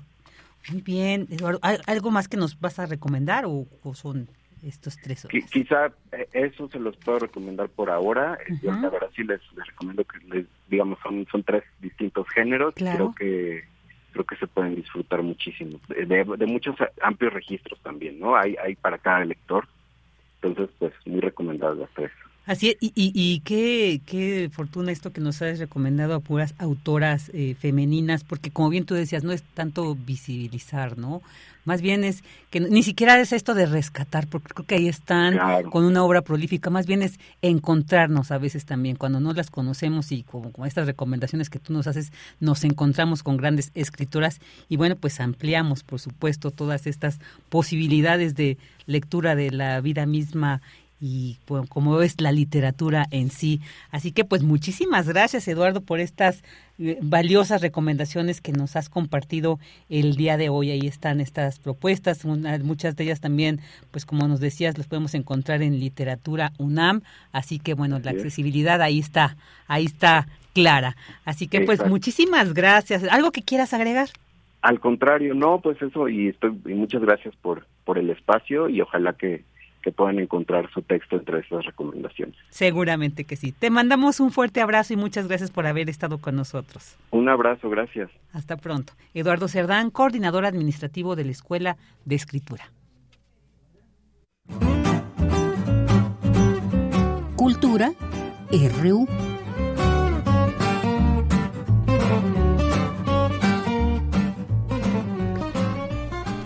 Dos de la tarde con 47 minutos y vamos a dar entrada nuestra apreciadísima sección de cultura con nuestra queridísima Tamara Quiroz que nos acompaña Hoy nos encontramos aquí en la cabina, Tam. Sí, qué gusto. Qué fortuna. Querida Vicky, qué gusto saludarte y saludar a todas y todos aquellos que nos están acompañando a través de estas frecuencias universitarias. Saludos a quien nos escucha por el 96.1 de FM, también a quien lo hace desde otras latitudes a través de Internet. Qué gusto saber que nos permiten entrar a sus casas, oficinas, donde sea que se encuentren y que están del otro lado de la bocina. Pues les enviamos saludos y bueno, querida Vicky, hoy nos reúne un tema bastante interesante. Fíjate que hace unas semanas en el Museo Universitario de Ciencias y Arte, el MUCA, MUCA Campus, se inauguró Stratum, una intervención geoestética del artista Luis Carrera Maul.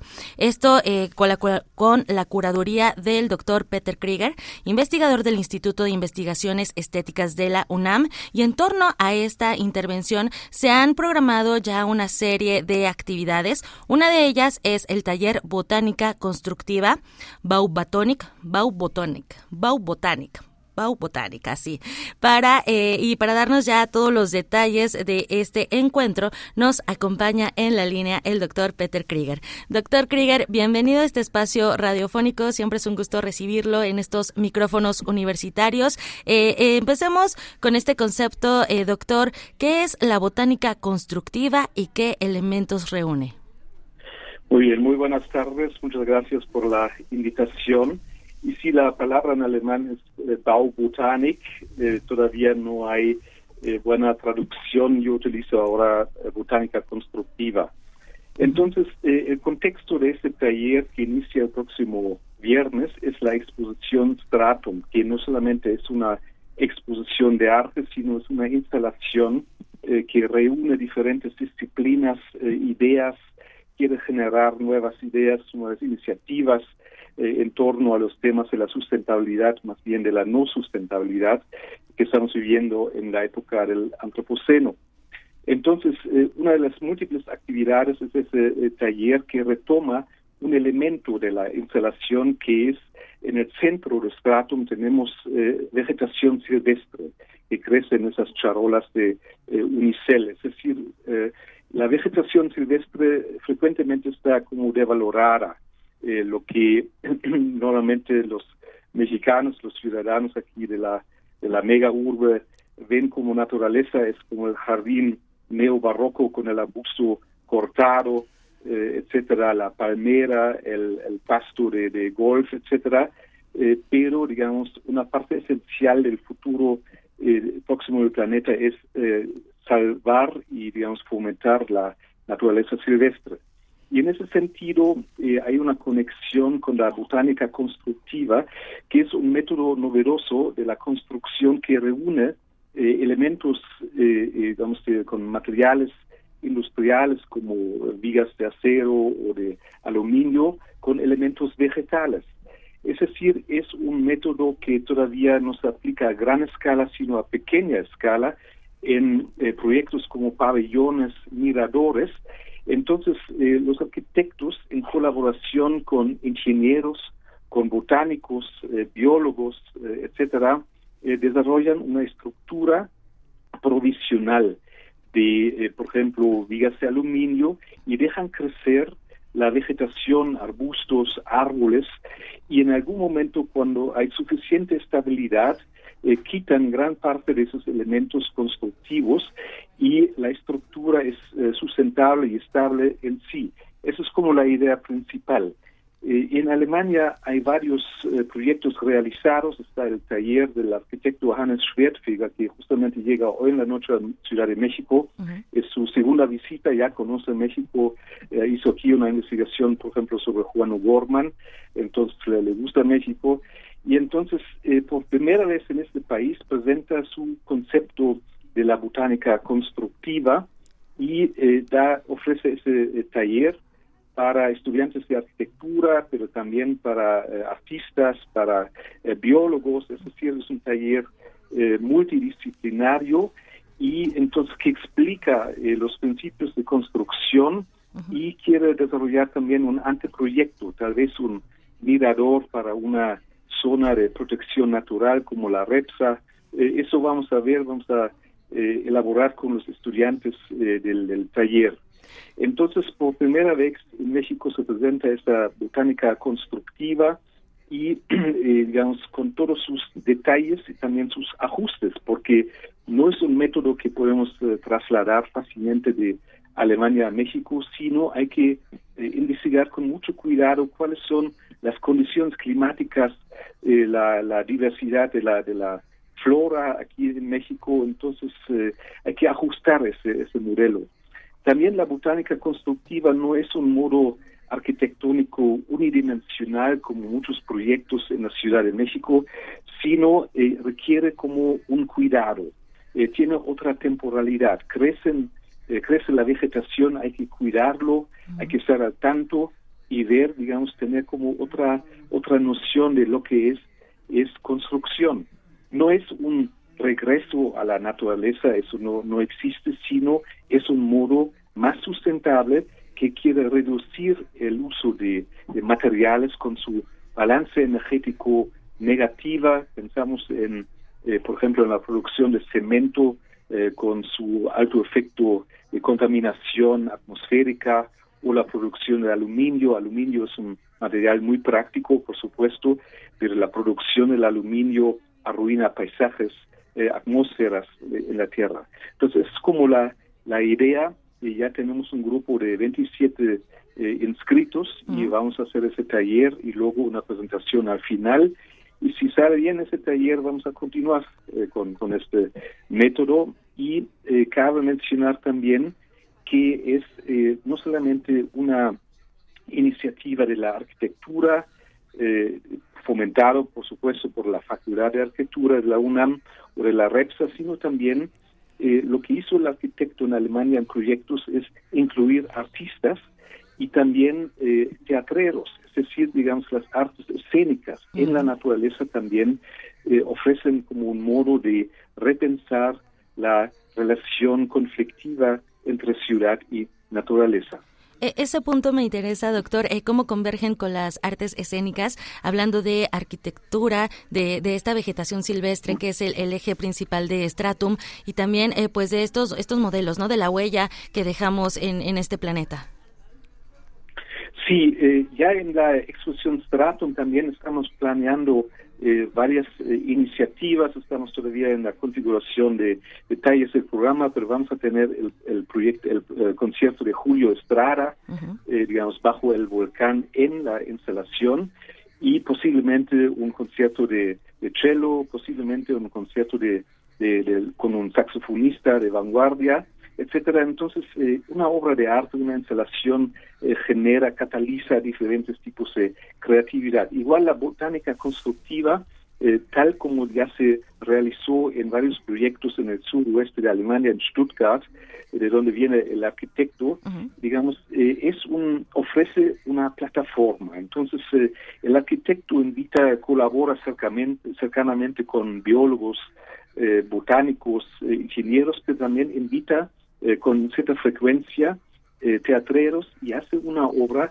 en el sitio, donde, digamos, la, la escena es la naturaleza con la intervención, con la plataforma de una obra de eh, botánica constructiva, eh, donde los eh, actores y, digamos, los dramaturgos significan una obra que cuyo tema es la nuestro manejo de la tierra, de los suelos, de la vegetación, etcétera. Entonces, para ofrecer una concientización diferente, no solamente es algo técnico, constructivo, sí es, pero también es un asunto cultural. Hablamos aquí de una nueva cultura que necesitamos eh, en el manejo de nuestros recursos, en nuestro, nuestros muros de vivir en las ciudades y entonces eh, eh, en nuestras intervenciones que en muchos casos son son tóxicos. Entonces, el arquitecto y yo que estamos juntos, el, el taller también hablamos de la de detox, lo que se llama en inglés la desintoxicación de nuestros ambientes. Eso es el gran desafío que queremos, digamos, tematizar y ofrecer y, eh, repito, una obra de teatro, eh, una escenografía de vanguardia, eh, también apoya a difundir este mensaje. Claro, vaya que, que, es una tarea, una ardua tarea y que es multidisciplinaria, además que, eh, vaya, tiene, tiene varias aristas. Es un taller gratuito, doctor Krieger, eh, con una participación eh, del 80% se les otorgará constancia. Inicia el viernes 26 de agosto de 10 a 1 de la tarde, de 10 de la mañana a 1 de la tarde, en la Reserva Ecológica del Pedregal de San Ángel, la REPSA. hay un recorrido y una, una sesión inicial y también hay otras, otras eh, actividades dentro de este taller. ¿Cuáles son estas actividades ya para, para ir cerrando esta intervención? Pues eh, las actividades dependen un poco de la, de la creatividad, de la retroalimentación, eh, pero vamos a hacer más recorridos y entonces vamos a buscar un sitio donde podemos realizar un anteproyecto, por ejemplo, y digamos ese taller es el, el inicio eh, vamos a ver qué retroalimentación tenemos, por ejemplo, de artes escénicas, de artes plásticas, sí tenemos ya eh, mucha retroalimentación de biólogos también. Entonces, eh, el arquitecto tiene una estructura de taller, pero está muy abierto a la retroalimentación. Eso creo que es el concepto didáctico clave para esto. Y repito, digamos, es como ahora un taller compacto, eh, pero eh, si eso va bien, si a buenos resultados, vamos a continuar y promover más esta, esta botánica constructiva y tal vez en una segunda etapa, eh, digamos, trabajar en una obra de, de, teatro en el espacio de la Repsa o en el espacio escultórico, por ejemplo, que es un espacio escénico fantástico, cosas así. Entonces, eh, también contiene sorpresas. Muy bien.